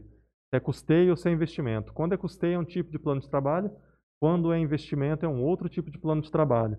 Então a gente está com uma pessoa única exclusivamente para fazer contato com as prefeituras, para tentar é, saber junto com a, a parte envolvida qual é o tipo de recurso que eles vão utilizar para repassar para a gente, né? E essa é uma parte que está complicando o avanço na questão de aumento de leitos. De leitos. E existe alguma coisa que seria possível de fazer na estrutura administrativa da Santa Casa hoje para acelerar esse processo? Não, é, não tem como a gente antecipar o processo, porque se nós vamos colocar que a gente coloque a processo de compras em andamento hoje e a gente assine os termos de compromisso daqui uma semana. Uhum. Esse processo todo, eu ganhei uma semana na compras, mas a gente perde uma semana para pagar. Pra, não, a gente perde a prestação de contas depois, porque eu não pode colocar um, um projeto com ordem de compra, eventualmente até uma nota fiscal, antes de ter o termo assinado. Então tem que ter o plano de trabalho aprovado, tem que estar tudo formalizado para aí dar o start uhum. para a gente poder fazer o processo. Entendo. É, vamos tocar aqui. Nós vamos responder aquilo? Mano, acho que não. Mas tem uma pergunta dele aqui. Ele já foi respondida, mas. Acho que é, vamos, vamos, fazer de novo aqui. Depois eu quero ver o Facebook, se vai ficar com o YouTube um pouco. Eu preciso ver de novo isso aí. É. é o Rodolfo tá perguntando aqui. Uhum. Rodolfo, qual é o sobrenome dele? Midolo. Trabalhou lá na, na Unijales muito tempo. Você conhece? Conheço. Grande abraço pro Rodolfo que está nos assistindo aqui. É, a Prefeitura de Jales tem alguma verba recebida pelo governo estadual ou federal para novos leitos de UTI? Se tiver, por que não foi feito ainda? É, o que a prefeitura de Jales recebeu, ela teve um recurso para o enfrentamento da pandemia e aí a prefeitura que destinaria da forma como eles imaginassem utilizar. O que conseguiu agora, que o prefeito anunciou, é que se tiver o leito, ele consegue o credenciamento, que é poder faturar as contas e receber o recurso do, dos leitos de UTI. Agora, que a prefeitura tinha recebido recursos, recebeu, ela usou para pagar é, folha de pagamento, insumos, algumas coisas assim, e ainda tem algum recurso, que eu acho que é na ordem de 2 milhões, alguma coisa assim, que está reservado para contratação de equipe emergencial, que vai ter que ampliar em alguns serviços, e também para ter a, uma reserva daquele plano de intenção que o prefeito firmou na contratação das vacinas. Hum. Então ele precisa ter uma reserva, caso aquilo avance, ele precisa ter o recurso para poder pagar. E então esse recurso que foi destinado para vocês também automaticamente seria para uma parte para essa questão da, da compra da vacina. Não, a, não, não, não, tem. A prefeitura, o recurso que a prefeitura está é, de Jales colocou que vai ser utilizado para a gente, 850 mil, 450 é do CMDCA e a diferença é da Câmara Municipal e da Prefeitura Municipal de Jales, recursos próprios. Olha, vou ser bem sincero, eu fiquei bem confuso durante esse, esse último mês, especialmente, porque as notícias elas vinham chegando pra gente. E no começo, a galera. A notícia assim: tem dinheiro para 15 leitos em Jales. E eu me perguntava assim: mas o que, que significa isso efetivamente? São mais 15 leitos, além daqueles que hoje já estão ativados? Aí depois surgiu assim: não, são mais 3 leitos apenas. Hoje você me traz a notícia de que são 10 leitos. Isso, são, nós estamos trabalhando para ampliar mais 10 leitos uhum. da estrutura que a gente tem atualmente. Mas não necessariamente significa que nós conseguiremos esses 10, então. Vocês trabalham otimist, otimisticamente nesse cenário. É, o, de acordo com o que as prefeituras uhum. fizeram um compromisso, a gente trabalha para esses 10 leitos. Agora nós temos que ligar para o nosso vereador e apertar o pé do calo dos, dos prefeitos, dos vizinhos e vamos acelerar isso aí para a gente... É na própria divulgação que a gente fez da prestação de contas, lá a gente colocou cada município com quanto que ajudou e os municípios que eventualmente é, não se comprometeram até agora com nenhum tipo de auxílio, tá no, nas páginas da, da, própria Santa Casa, se acessar consegue ver cada prefeitura com quanto que está ajudando, com quanto Uhum. que poderia ajudar e não está. Existe, então, esse Existe. documento de todo mundo? assim? Existe. Na prestação de contas que a gente fez da campanha da, da Antena 102, nós colocamos lá todos os 16 municípios que somos referência e quanto cada município eh, se comprometeu em nos ajudar. Esse, esse valor que cada município se comprometeu a dar é proporcional ao tamanho da cidade ou é o que cada prefeitura estava é, é o que cada disposto prefeito estava disposto a, a a ajudar? ajudar. Não foi proporcional, eh, não. Tanto é que Jales 850 mil, eh, Urânia 76 mil, teve Santa Albertina que se comprometeu com 60 mil, aí teve município que se comprometeu com 20, teve município que se comprometeu com 3,800, teve município que não se comprometeu ainda. Então tem, tem lá. Essa questão ela surgiu no ano passado com relação ao Concige, né? Que tinha os municípios vizinhos, eles tinham utilização da Santa Casa, mas eles não faziam repasse de valor nenhum. E aí os municípios começaram a receber valores direcionados pelo governo federal. E aí essa discussão chegou aqui na mídia jalesense, se eles teriam a obrigação de repassar valores para Santa Casa de Jales ou não. Isso tem uma. Tirando a parte da, da pandemia, da Covid, nós temos um, progr- um programa do governo do estado, é uma lei estadual, que chama Pró Santa Casa. E tem, de acordo com a, o- a população que uma instituição atende, qual que é o percentual de incremento que o estado dá e se é só o estado, o governo do estado de São Paulo, ou se tem a participação dos municípios. No caso da nossa região, pela área populacional, dos 100 mil reais de incremento, 70% quem tem que fazer o repasse é o governo do estado, e esse aí está em dia, não tem problema nenhum. E os outros 30%, que daria 30 mil reais cotizado entre os 16 municípios, que não tem sido feito nenhum tipo de repasse. Desde 2015 que as prefeituras não fazem eh, esse repasse do, do Pró Santa Casa. No nosso plano estratégico, que a gente teve que deixar ele um pouquinho de em segundo plano por conta da pandemia, estava que a gente ia tentar que, que os prefeitos fizessem o repasse né, dos, desse Pró Santa Casa, desses 30 mil, para que a Santa Casa pudesse voltar a duas especialidades que a gente não tem hoje, que é a urologia e a otorrino. É, na Santa Casa de Jales, essas duas especialidades geram em torno de seis transferências por mês. Os pacientes graves, que necessita de urologia ou otorrino e não tem aqui, tem que mandar para São José do Rio Preto. Fora isso, toda a demanda do município eles têm que mandar para São José do Rio Preto. E não só do município de Jales, todos os 16 municípios. É, 16 mil reais cotizado na proporção de cada um, eu acredito que se é, tirar duas, três viagens para São José do Rio Preto, já pagou o repasse do mês e tem o atendimento aqui dentro da, da cidade, né? Uhum. A população Muito mais rápido. muito mais rápido. A pessoa que tem hoje, por exemplo, uma cólica de rim, ela precisou de suporte hospitalar, ela vai entrar no hospital para nossa clínica médica. A clínica médica ela vai ver se é um caso cirúrgico e aí esses casos faz o cross, a ficha da cross para poder fazer a transferência e se não, vai fazer uma medicação para melhorar a dor daquela daquele paciente e vai encaminhar ele para atenção básica. A atenção básica vai receber esse paciente de volta, vai colocar ele numa fila e ele vai fazer o acompanhamento com especialista, às vezes em São José do Rio Preto. Então é uma questão que às vezes demora o tratamento do paciente, coloca o paciente em risco, tem o custo do transporte, porque qualquer transporte são as prefeituras que têm que fazer, e a gente poderia estar com esses profissionais atuando aqui na Santa Casa de Jales. É uma pergunta, é, ignorância minha de não ter conhecido isso antes. Mas, por exemplo, se eu sofrer um acidente hoje aqui em Jales e tiver necessidade de ser internado numa UTI, vocês têm leitos exclusivos para essa outra questão? Nós temos uma UTI com 10 leitos, não Covid, Tá. Só que o que a gente tem observado é que a Covid ela vai sobrecarregar essa UTI que a gente tem não Covid. Por quê? A norma técnica hoje fala que depois de 20 dias, o paciente que está internado por Covid, ele pode ser internado em leitos convencionais, ele não precisa estar mais na estrutura Covid. Então a gente tem pacientes que está saindo do período, é o que, tem, o que a gente chama de alta epidemiológica. Ele tem a alta epidemiológica da UTI Covid para a UTI adulto. Uhum. É, hoje nós estávamos com oito pacientes na nossa UTI, que é uma taxa de ocupação de 80%. Desses oito, cinco pacientes era pós-Covid. Então, a gente está com 100% de ocupação na UTI Covid, e são os pacientes que estão tratando da Covid naquele momento.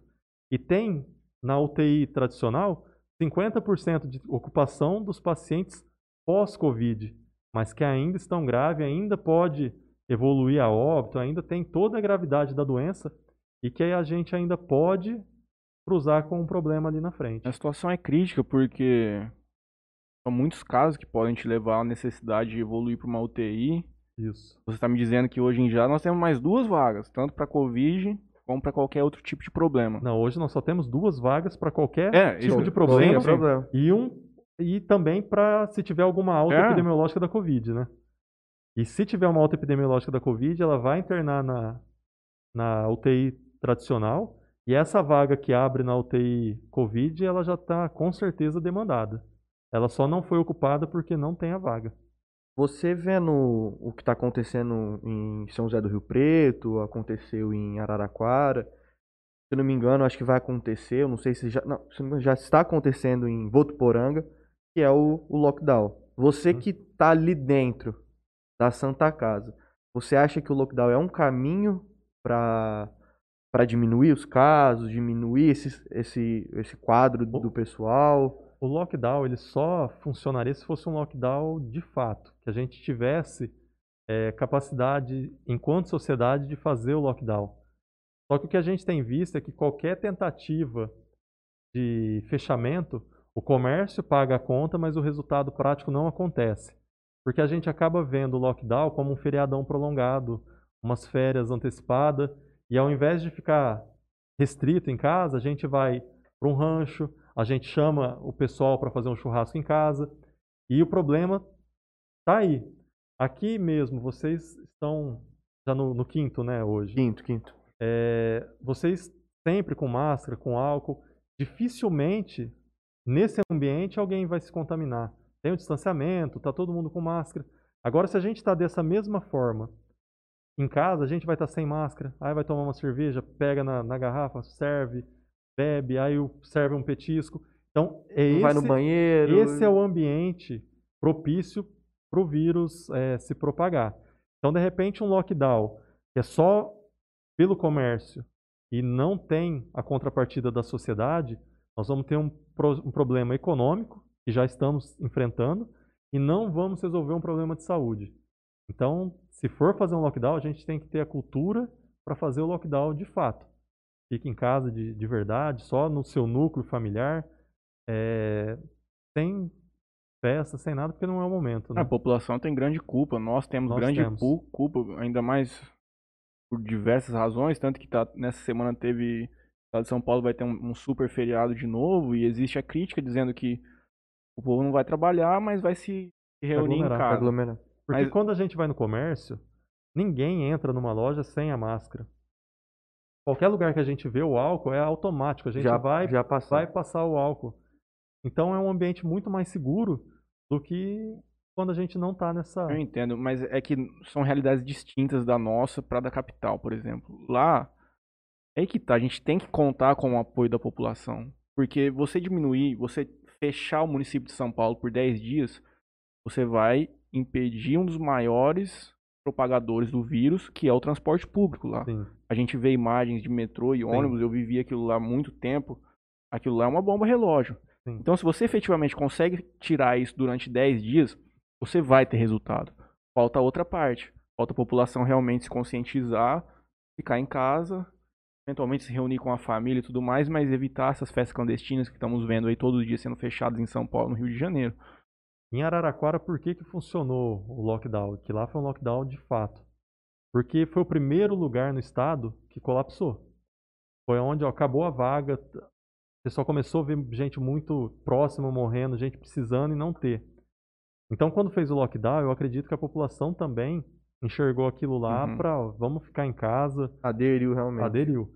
Aqui a gente sabe que não tem acontecido. A gente está colhendo os efeitos agora, provavelmente, do que do que a gente não fez no carnaval. Uhum. O, veio da, da questão das eleições, que começou a voltar aquela curva, porque até em novembro estava tudo para fechar o, os leitos para voltar à vida normal, porque estava realmente tendo casos, é, a diminuição dos casos. Aí teve a eleição que começou a subir. Depois veio festas de final de ano. Aí veio o carnaval. E aí tá onde a gente chegou. É, realmente é uma bomba relógio.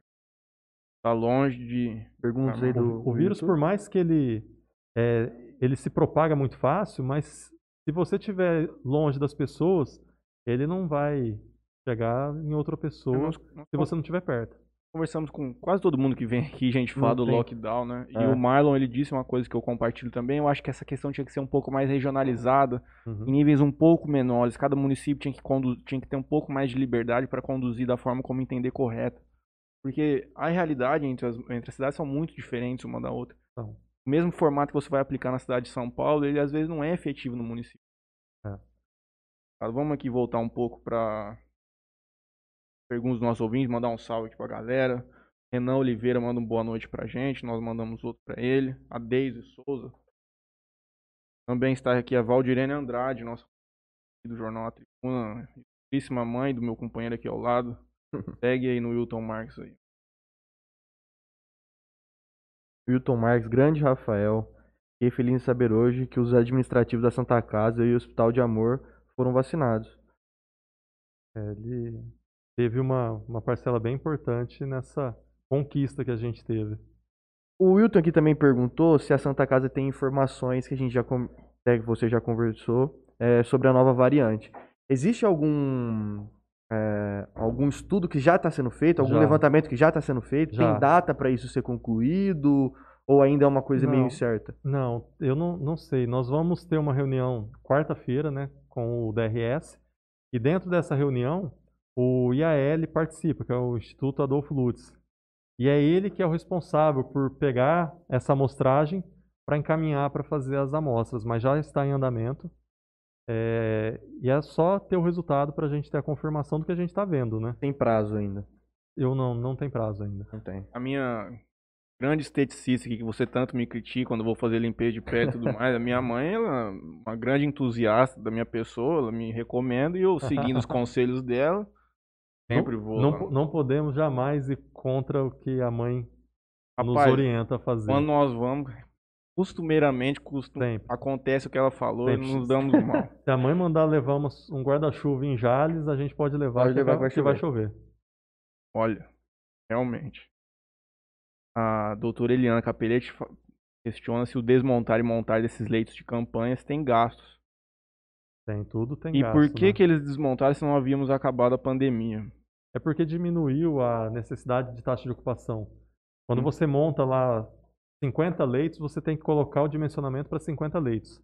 Tem a equipe necessária para aqueles 50 leitos. Se ele tem menos do que 80% de ocupação, ele começa a se tornar inviável a manutenção disso daí. Então, por isso que a gente tem que seria mais interessante se a gente tivesse feito numa estrutura Bom, definitiva. A estrutura nos hospitais já existentes. Isso. É, realmente, isso aí, olhando agora nessa ótica que está passando, é uma estupidez muito grande, não? Vou tentar buscar essa informação, se existe um porquê que eles optaram e, não por outro. Não...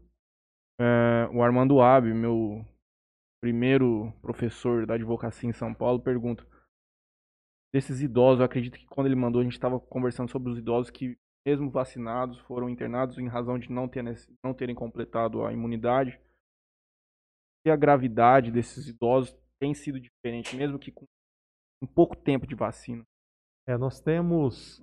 É, todos eles estão em enfermaria uhum. ainda, uhum. mas tem idosos dessa faixa que seria indicativo de UTI é que não teve a vaga. Uhum. Então, provavelmente, quando der a alta epidemiológica, ele vai para a nossa UTI geral. Certo. Eu tinha uma pergunta mais cedo, eu não sei se nós chegamos a passar por isso. É, porque eu. Não todo dia, mas quase todo dia eu entro lá no perfil da Santa Casa no Facebook para dar uma olhada se nós tivemos alguma evolução positiva no sentido de liberar leitos, especialmente considerando a cura.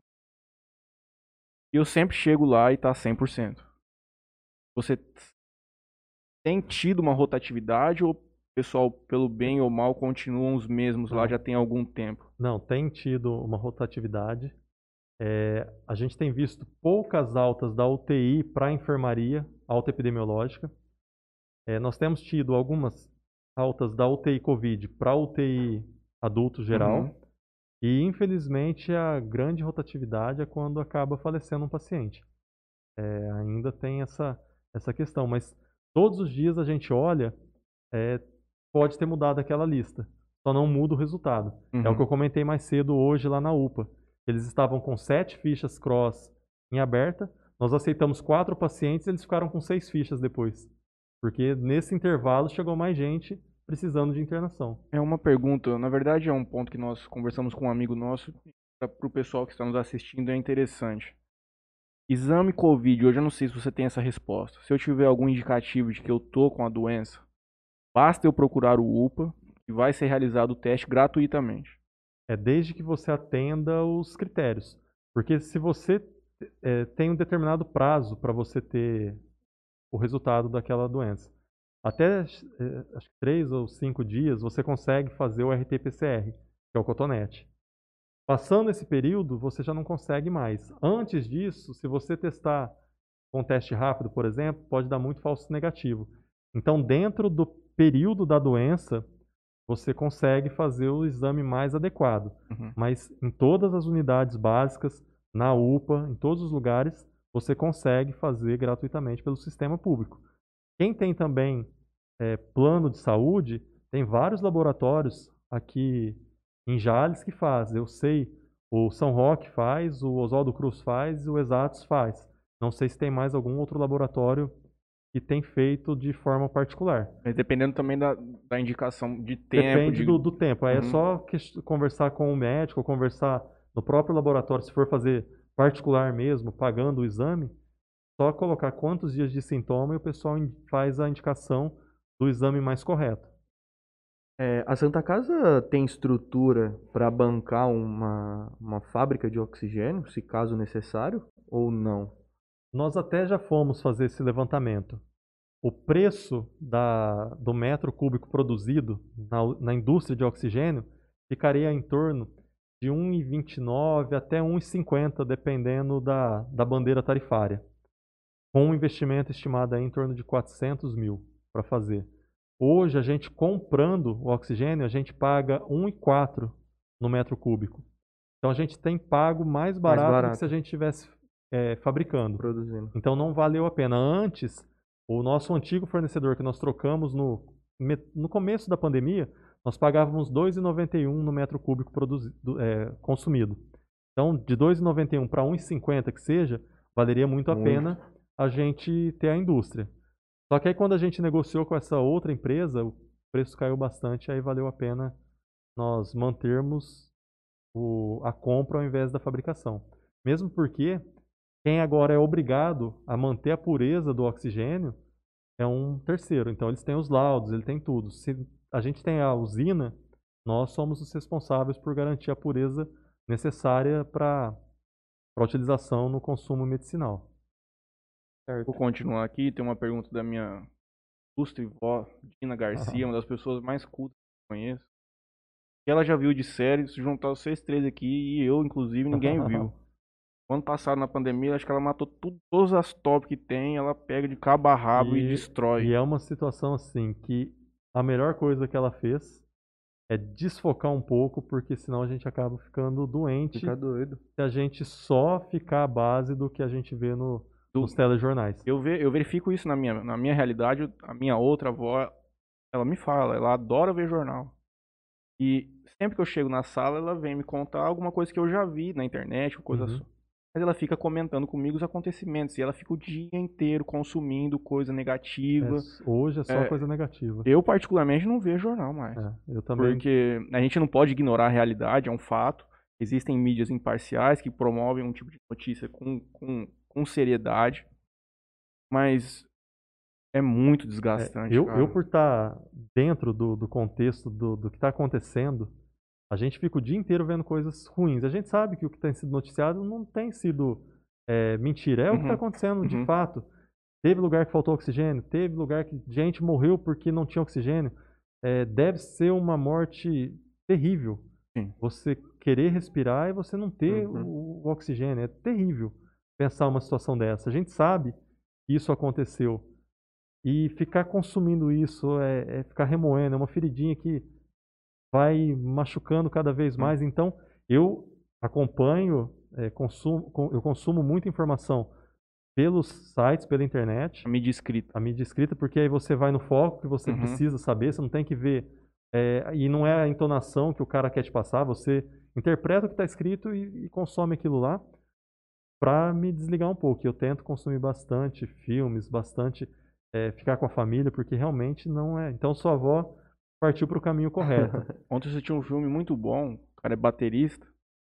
Tá concor... Não. Ele tá concorrendo ao Oscar de melhor filme esse ano da Amazon. Chama O Som do Silêncio, Sound of Metal. Ele é baterista com uma namorada, eles fazem turnê num, num, num naqueles ônibus. Sei, uh -huh, casa. E ele perde a audição. Nossa. E aí o filme se desenrola nesse contexto. O filme é excelente. Para quem estiver interessado, Som do Silêncio, Amazon Prime. Minha avó pergunta é, qual é a melhor proteção que nós temos para evitar o contato com a doença. Recomendada é. Hoje, o... desde sempre, né? desde quando começou, a máscara ela é essencial. O álcool em gel ou a higienização das mãos é um vírus que ele passa muito rápido, mas ele morre muito fácil também. Uhum. Se você lavar com água e sabão com os passos corretos da higienização da mão, é, ele funciona.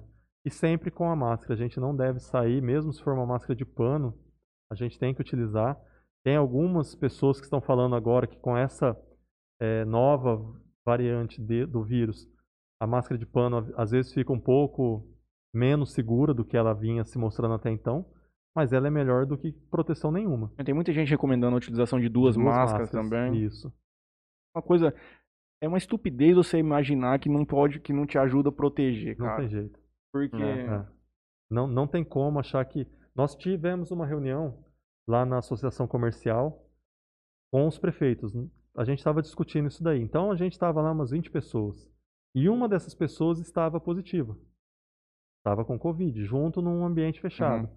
Só que estava todo mundo com álcool, todo mundo toda hora passando álcool em gel, todo mundo de máscara e ninguém se contaminou. Então nós estávamos no ambiente com uma pessoa que testou positivo foi na quinta-feira uma reunião, ele testou positivo na sexta e ninguém pegou. Já estava transmitindo. Já estava transmitindo. Ah. Perdão. Seguindo aqui, a Flávia Ferreira nos encaminha uma pergunta. Há número adequado de recursos humanos para trabalhar com os pacientes Covid ou estão sobrecarregados? E nós podemos passar de novo, falamos é. sobre isso no começo do programa. Nós, nós estamos é, sobrecarregados principalmente emocionalmente ah, do, dos, das nossas equipes. É, na parte não Covid, nossa equipe está muito mais sobrecarregada, porque a gente, mesmo contratando gente, a gente acabou levando funcionários é, nossos da casa para o atendimento Covid. Então, pessoal não Covid, lá do, do atendimento do hospital, eles estão com menos estresse mental, porque são pacientes menos graves, mas estão com um estresse maior físico. Uhum. E o pessoal da, está diretamente relacionado ao Covid, tanto físico quanto mental. É, um, é uma questão que a gente sabe que. que eu, já, eu já recebi relatos de amigos.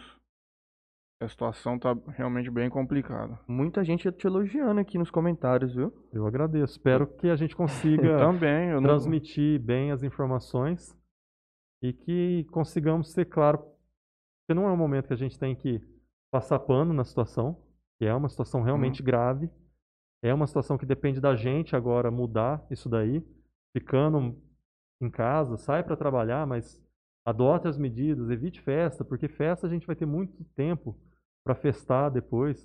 É, eu tenho meus pais, por exemplo, em Barretos, tenho meu filho que mora em Barretos também. E estou morrendo de saudade do, do, pessoal, mas a gente sabe que não adianta, vamos ter que esperar isso passar para quando puder estar tá junto a gente curtir de fato o que o momento merece. E não é um momento festivo agora, né? Eu só quero fazer um comentário, aproveitando uhum. um gancho que ele deu aqui, dizendo que passar informações sérias aqui com. Eu queria. É porque muita gente me, me fala que o nosso programa tem se tornado um pouco extenso. Eu acho que é importante a gente passar um pouquinho sobre isso. Mas o grande, o grande, o grande foco do podcast é ele oferecer uma plataforma onde nós não temos intervalos, onde a gente não tem um limite de horário para tratar da coisa. Assim sendo, a gente consegue desenvolver uma linha de raciocínio, uma argumentação de uma maneira mais completa, a gente Sim. consegue abordar os assuntos de forma mais inteira. Então, eu peço um pouco de paciência para as pessoas que nos assistem, e é uma coisa que nós estamos mudando na na forma de consumir o tipo de informação e tudo mais. E um outro aspecto é que, por nós estarmos transmitindo ao vivo, mas ele não necessariamente vai ser vai estar disponível só agora. A pessoa ela pode consumir esse conteúdo durante a semana, ela pode assistir um pouco, assistir um pouco depois.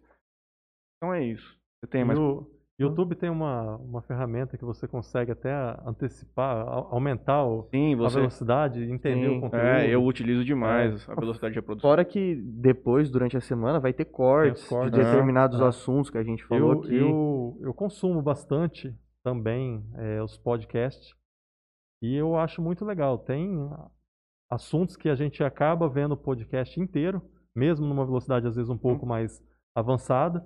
Tem alguns que a gente só consome os cortes Sim, mesmo. sim, sim.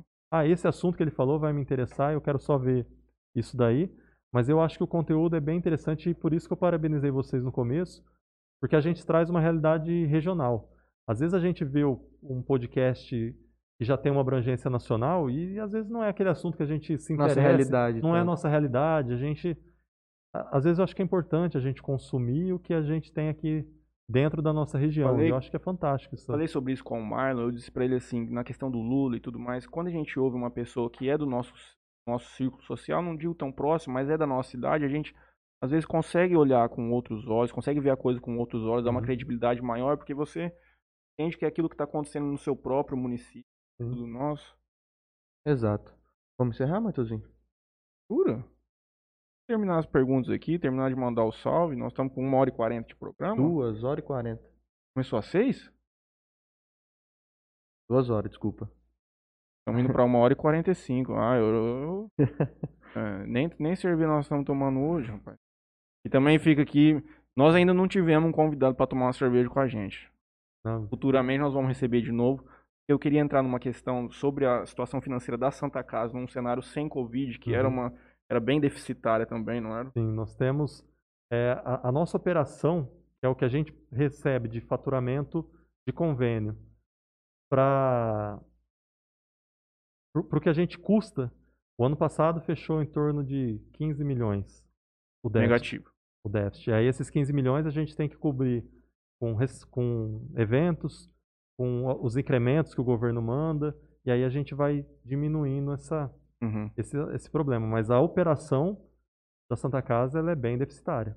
Mas nós certamente vamos te receber aqui no futuro para numa situação melhor para a gente entrar nesses outros aspectos da Santa Casa, que é uma coisa vital para nossa região. Eu É fico, único- eu fico à disposição, inclusive, para depois que acabar meu período de remédio, fazer o, o uso dessa cerveja que você falou.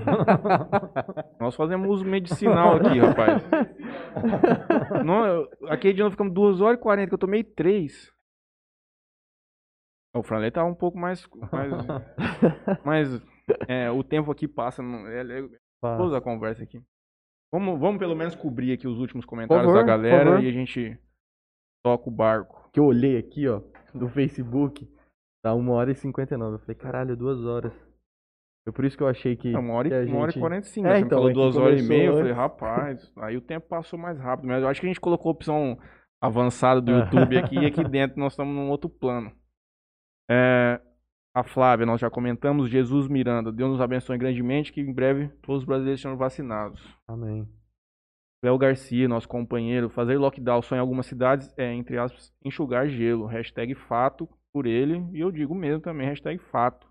É quase a mesma coisa que você falou. É, lockdown aqui, o cara sai daqui e vai pra Santa Fé do Sul. Vai. E lá o pau tá torando, hein? E aí, mas não adianta nada. E aí volta um- uma, uma, uma turma que vai e se contamina, volta quase todo Ah. mundo contaminado e aí vai disseminando para casa.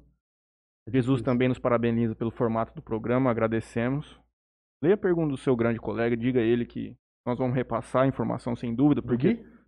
também Ah. tem uma audiência igual. É, tem muita gente que pode ter chegado depois, é, mas um dos primeiros assuntos que a gente abordou foi a questão dos capacetes. Né? E ele, ele ressalta aqui quando esses capacetes vão chegar. Isso é, deve chegar entre metade dessa semana até no final da semana que vem. Certo. E ele é um produto que realmente a gente viu que tem feito a diferença nos hospitais que estão utilizando já. A oftalmologia FAMEMA 2020. Algum companheiro. Parabéns pela entrevista. Nada? Não, Não conheço, conhece? mas Deve pelo ser nome o- assim não, mas eu agradeço que o pessoal tem, tem gostado. Nós também. Pode ser algum fã do Léo. Que o viu no, no final da entrevista com o Wilt. Tá Pode ser. bonito. Ah, mandou Deu um parabéns. abraço aqui. O Leonardo Zampoli manda um Ticos. Nós mandamos um outro Ticos pra ele. Léo Garcia disse que o Brasil só vai virar esse jogo se o governo alterar o PNI. No atual cenário, a faixa etária mais jovem também tem que ser vacinada. Não precisa ser especialista para perceber isso. Eu não entrei nessa questão, você tá um pouco por dentro de qual que é a sua opinião. É, é porque quando a PNI foi desenvolvida, o, a, a faixa que a gente estava vendo era de 60 anos, com comorbidade. Então pensou, porque a, a pirâmide do Brasil ainda é assim, ela não. A, a, população mais velha ainda está no topo, e a mais jovem, a base é maior. Por mais que ao longo do tempo ela está se expandindo, mas ela ainda é dessa maneira. Então, com a escassez de vacina, com o cenário que a gente tinha naquele momento, que os mais idosos eram os principais eh, potenciais utilizadores das internações, a PNI foi feita de uma maneira inteligente naquele momento. Mas a gente viu que o vírus está sendo mais inteligente e mais rápido do que a gente. Certo. O, o Carioca fez uma, uma, uma pergunta acho que nós entramos. início. Falou? Eu acho que nós entramos nessa questão Ah, de sim. repasse do CDMA, Do repasse, é. de valores. Da Sim. mobilização que teve da- do, do pessoal da prefeitura. Isso.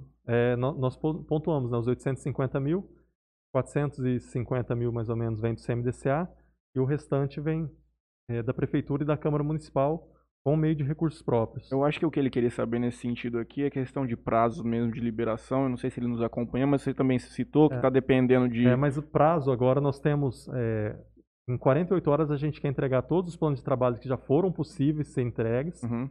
para pra, as Então prefeituras darem acreditamos que nessa semana isso vai ter um A gente- encaminhamento. A gente quer quanto antes. Certo. Quanto antes. É Para não as- perder tempo. Nesse aspecto que você disse do PNI ter feito essa, esse tipo de da vacina com os idosos, é o que eu sempre falo desde o começo da pandemia. É fácil a gente julgar o passado com os olhos do presente. A gente olhar para trás hoje e falar que estávamos errados é muito fácil, porque Engenheiro de obra pronta. Exatamente. Só que a gente tem que fazer uma análise um pouco coerente com a vida e entender que nós, os problemas vão aparecendo e nós temos que consertar olhando para frente. E o principal que eu digo é que nós estamos vivendo um cenário inexistente no mundo, no mundo moderno que nós conhecemos. É uma coisa bizarra que está acontecendo, é inacreditável. E isso porque nós temos recurso e tecnologia para desenvolver a vacina em tempo recorde, que até então nunca tinha tido uma vacina tão rápida na história da humanidade. Tudo muito rápido, tudo muito novo ainda, né? Então é um trabalho que vai, vai demandar um tempo Vai ainda. um tempo. Não tem E- e quem fugir. é, se quer questionar alguma falha na PNI, é de não ter firmado compromissos com mais indústrias, com mais produtores de vacina Para compra de vacina. para compra de vacina. É a falha que a gente teve, Sim. porque se a gente tivesse já tido 100 milhões de doses de vacina até agora, nós já teríamos vacinado 100 milhões de pessoas. Uhum. Porque a, a logística de vacinação do Brasil é muito boa. Todos os municípios, todos, têm uma sala de vacinação em algum posto de saúde. Tem uma geladeira, tem uma equipe habilitada em fazer essa medicação. Então é seria muito rápido. Infelizmente nós falhamos nessa parte, na compra da vacina. Mas na escolha de começar pela faixa mais mais velha, era o, o cenário que a gente tinha no momento para fazer a escolha, né? Houve, a- houve a negativa do governo federal quando teve a oferta da, da vacina da Pfizer em agosto, disseram que por não ter aprovação da Anvisa e tudo mais, naquele momento não iam comprar. Eu sou uma pessoa bem simples na minha vida. Eu falo assim, se os Estados Unidos vai fazer, pode fazer. É, eles não Eu entendo que nós temos a- furada, Nós né? temos a Anvisa e tudo mais, temos que respeitar os protocolos, até como, como advogado, eu entendo esse cenário. Mas, cara, nós estamos numa situa- é situação de guerra. É. Tem aquele, situ- aquele senso de urgência muito maior do que o normal. Perdemos no mínimo sete meses nesse cenário, cara. Foram É sete um meses. absurdo. É. E depois, é, que quem nos acompanha também quiser ver, lá no Google, entra e coloca coronavírus na parte de estatística e vê o cenário do Brasil e o cenário dos Estados Unidos. Que é o que já está vacinando. A curva é absurda de Eles de devem ter diminuição. vacinado, eles já vacinaram mais de 20 milhões, Eles já estão dando vacina Não, pros outros. Eles, ele, o, o Biden, Não. ele tinha um, um planejamento de aplicar 100 milhões de doses em não sei quanto período. Ele conseguiu cumprir isso daí seis semanas antes. Então eles Olha vacinaram muita gente já. E a gente tá aqui brigando pra comprar uma vacina ainda, viu? É, tem, mu- teria muita coisa pra você falar ainda da questão do Sputnik, mas nós- nós vamos voltar aqui. Leonardo Zampoli e Alberto mandam um salve pra gente, assim também como o Prete. Salve, rapaziada. Parabéns pelo programa mais uma vez. Nossos amigos sempre aqui conosco, nos ajudando, nos fortalecendo. Agradece muito, não? Um abraço, pessoal. Para todos eles. Armando Abi, a orientação da população seria a melhor ferramenta de combate à pandemia. Se cada um tomar as devidas precauções, a situação estará bem melhor. Olha, eu acho assim, não falta orientação. Falta Não falta orientação de forma nenhuma. Ah. Qualquer um sabe, qualquer. Se você perguntar pra um cachorro hoje se pode ficar pra rua andando, ele sabe que não pode. É, a, a, a orientação e a conscientização são bem diferentes, né? Todo mundo sabe o que, que tem que fazer, mas falta executar o que sabe, né? É isso. É isso. Vou ler aqui. O, o Rubenzano mandou uma mensagem aqui, mas eu não vou ler. Eu agradeço, depois eu vou te responder no privado. Mas sua participação no nosso programa, inclusive, eu fiquei. O cara prometeu um negócio não me entregou. Ele é um converseiro danado. Ia mandar uma barca de japonês pra gente hoje, mas. Ia fazer um merchanzinho, mas não rolou. Mas vamos futuramente nós vamos fazer acontecer. Juliana Belau. Acabou fazendo um merchan e um compromisso público, né? É, mas eu não falei qual que é o fornecedor, né? Ah, tá. Fica esse mistério. Não é ele, não é ele que é o Ah, fornecedor. então, Não é ele. Juliana Belau. A, Conhece? a- a Juliana é, a, a Juliana é, é enfermeira lá da, da Santa Casa. Nos parabenizando com diversas palmas. Leia os três últimos e, a- vamos tocar a o pau. é, é minha irmã. Olha lá. Tá, Um abraço Bruna. pro pessoal, então. Parabéns pelo programa, muito bacana e esclarecedor. Mensagem dela. Bruno Henrique Ferreira é o. Saudoso Tarta, meu amigo que Tarta. faz medicina em Buenos Aires. Tá quatro anos lá, vivendo a vida que pediu pra Deus. Vixe. Andando de bicicleta, indo pra faculdade mexendo com um gato lá o dia inteiro. Esse Mandou cara um tá na parabéns pelo programa. Agradecemos muito, Tarta. Sua O presença. Lucas Estamos Oliveira também. com muita saudade, Lucas Oliveira. Grande abraço. E é isso. Então é isso. Eliana, parabéns, Matheus e amigos pelo programa. Foi muito esclarecedor. É Gente, vamos tocar na nossa parte do merchan, vamos abrir o microfone pro nosso querido Rafael dizer algumas palavras, se for o caso. Fazer um merchanzinho final aqui e vamos todos Bom, nos recolher. Pra gente encerrar aqui, eu queria fazer meus últimos agradecimentos aqui. Primeiro, queria agradecer a todo mundo que acompanhou. Duas horas quase de, de live. É, um agradecimento pra todo mundo. Obrigado aí. Quinta-feira já estamos confirmados, né, Matheus? Do- Quinta-feira muito bom vai ser. Quinta-feira muito bom. A gente vai soltar aí na. na Não, mas já amanhã. vamos falar. Tem, é, como chama o projeto deles? O projeto deles é Lumens. Você conhece a Luísa melhor que eu profissionalmente, mas o companheiro, o sócio dela nesse projeto é o Guto Michelides, daqui da uma joia da cidade. Ele ficou muito grande nessa questão de fazer design de projeto de palcos, de festas e tudo mais. Ele feito palestras no Brasil ele se tornou um expoente nesse aspecto. Bacana. Nós vamos trazer ele, a Luísa, que é filha de médicos aqui também. E não sei se você chegou, lembra? Teve uma projeção 3D com No laser Natal, no prédio, no aham. Natal. Eles que, Eles que idealizaram aquilo legal. lá e realizaram. Ah. Vai, ser um, vai ser um programa bem, bem descontraído. Mais leve. acredito, mais leve. Então eu queria agradecer ao Toquinho Center Car, pessoal lá com serviço de lava-jato, acessório automotivo, Insufilme. E também queria agradecer a BFW Autopeças. O pessoal faz todo o trabalho lá de troca de óleo, filtro de ar e de guincho 24 horas. Minha vez? finais? Sua vez. Minha vez, eu vou começar pelo meu grande amigo, que já está se tornando uma grande pessoa, o Helder Mansueli, que já tá a fotografia ali, nós estamos vamos colocar um mural de fotos aqui. Acho Vai que dá ser a pra sua galera lá ver. também. Tá pegar agora, falta agora do, do Wilton, do Rafael, do Guto, fazer de 3 em 3, porque fica mais barato lá na Conforto, entendeu? Não dá pra ficar imprimindo todo dia não, porque nós estamos apertados. Agradeço ao Helder, a parceria que ele fechou aqui conosco, inclusive nós esquecemos do, do sorteio do Instagram, preciso colocar energia nisso aí de novo. Quem precisar de qualquer artigo, passa lá no Helder, lá que ele desenrola, até moto elétrica ele tem pra vender lá. E a CMO Energia, será que de novo? Eu sempre vou falar da empresa, ela aparece na tela pra mim, mas hoje não foi o caso. CMO Energia a gente salienta Aí, sempre ó. aqui. Obrigado, computador.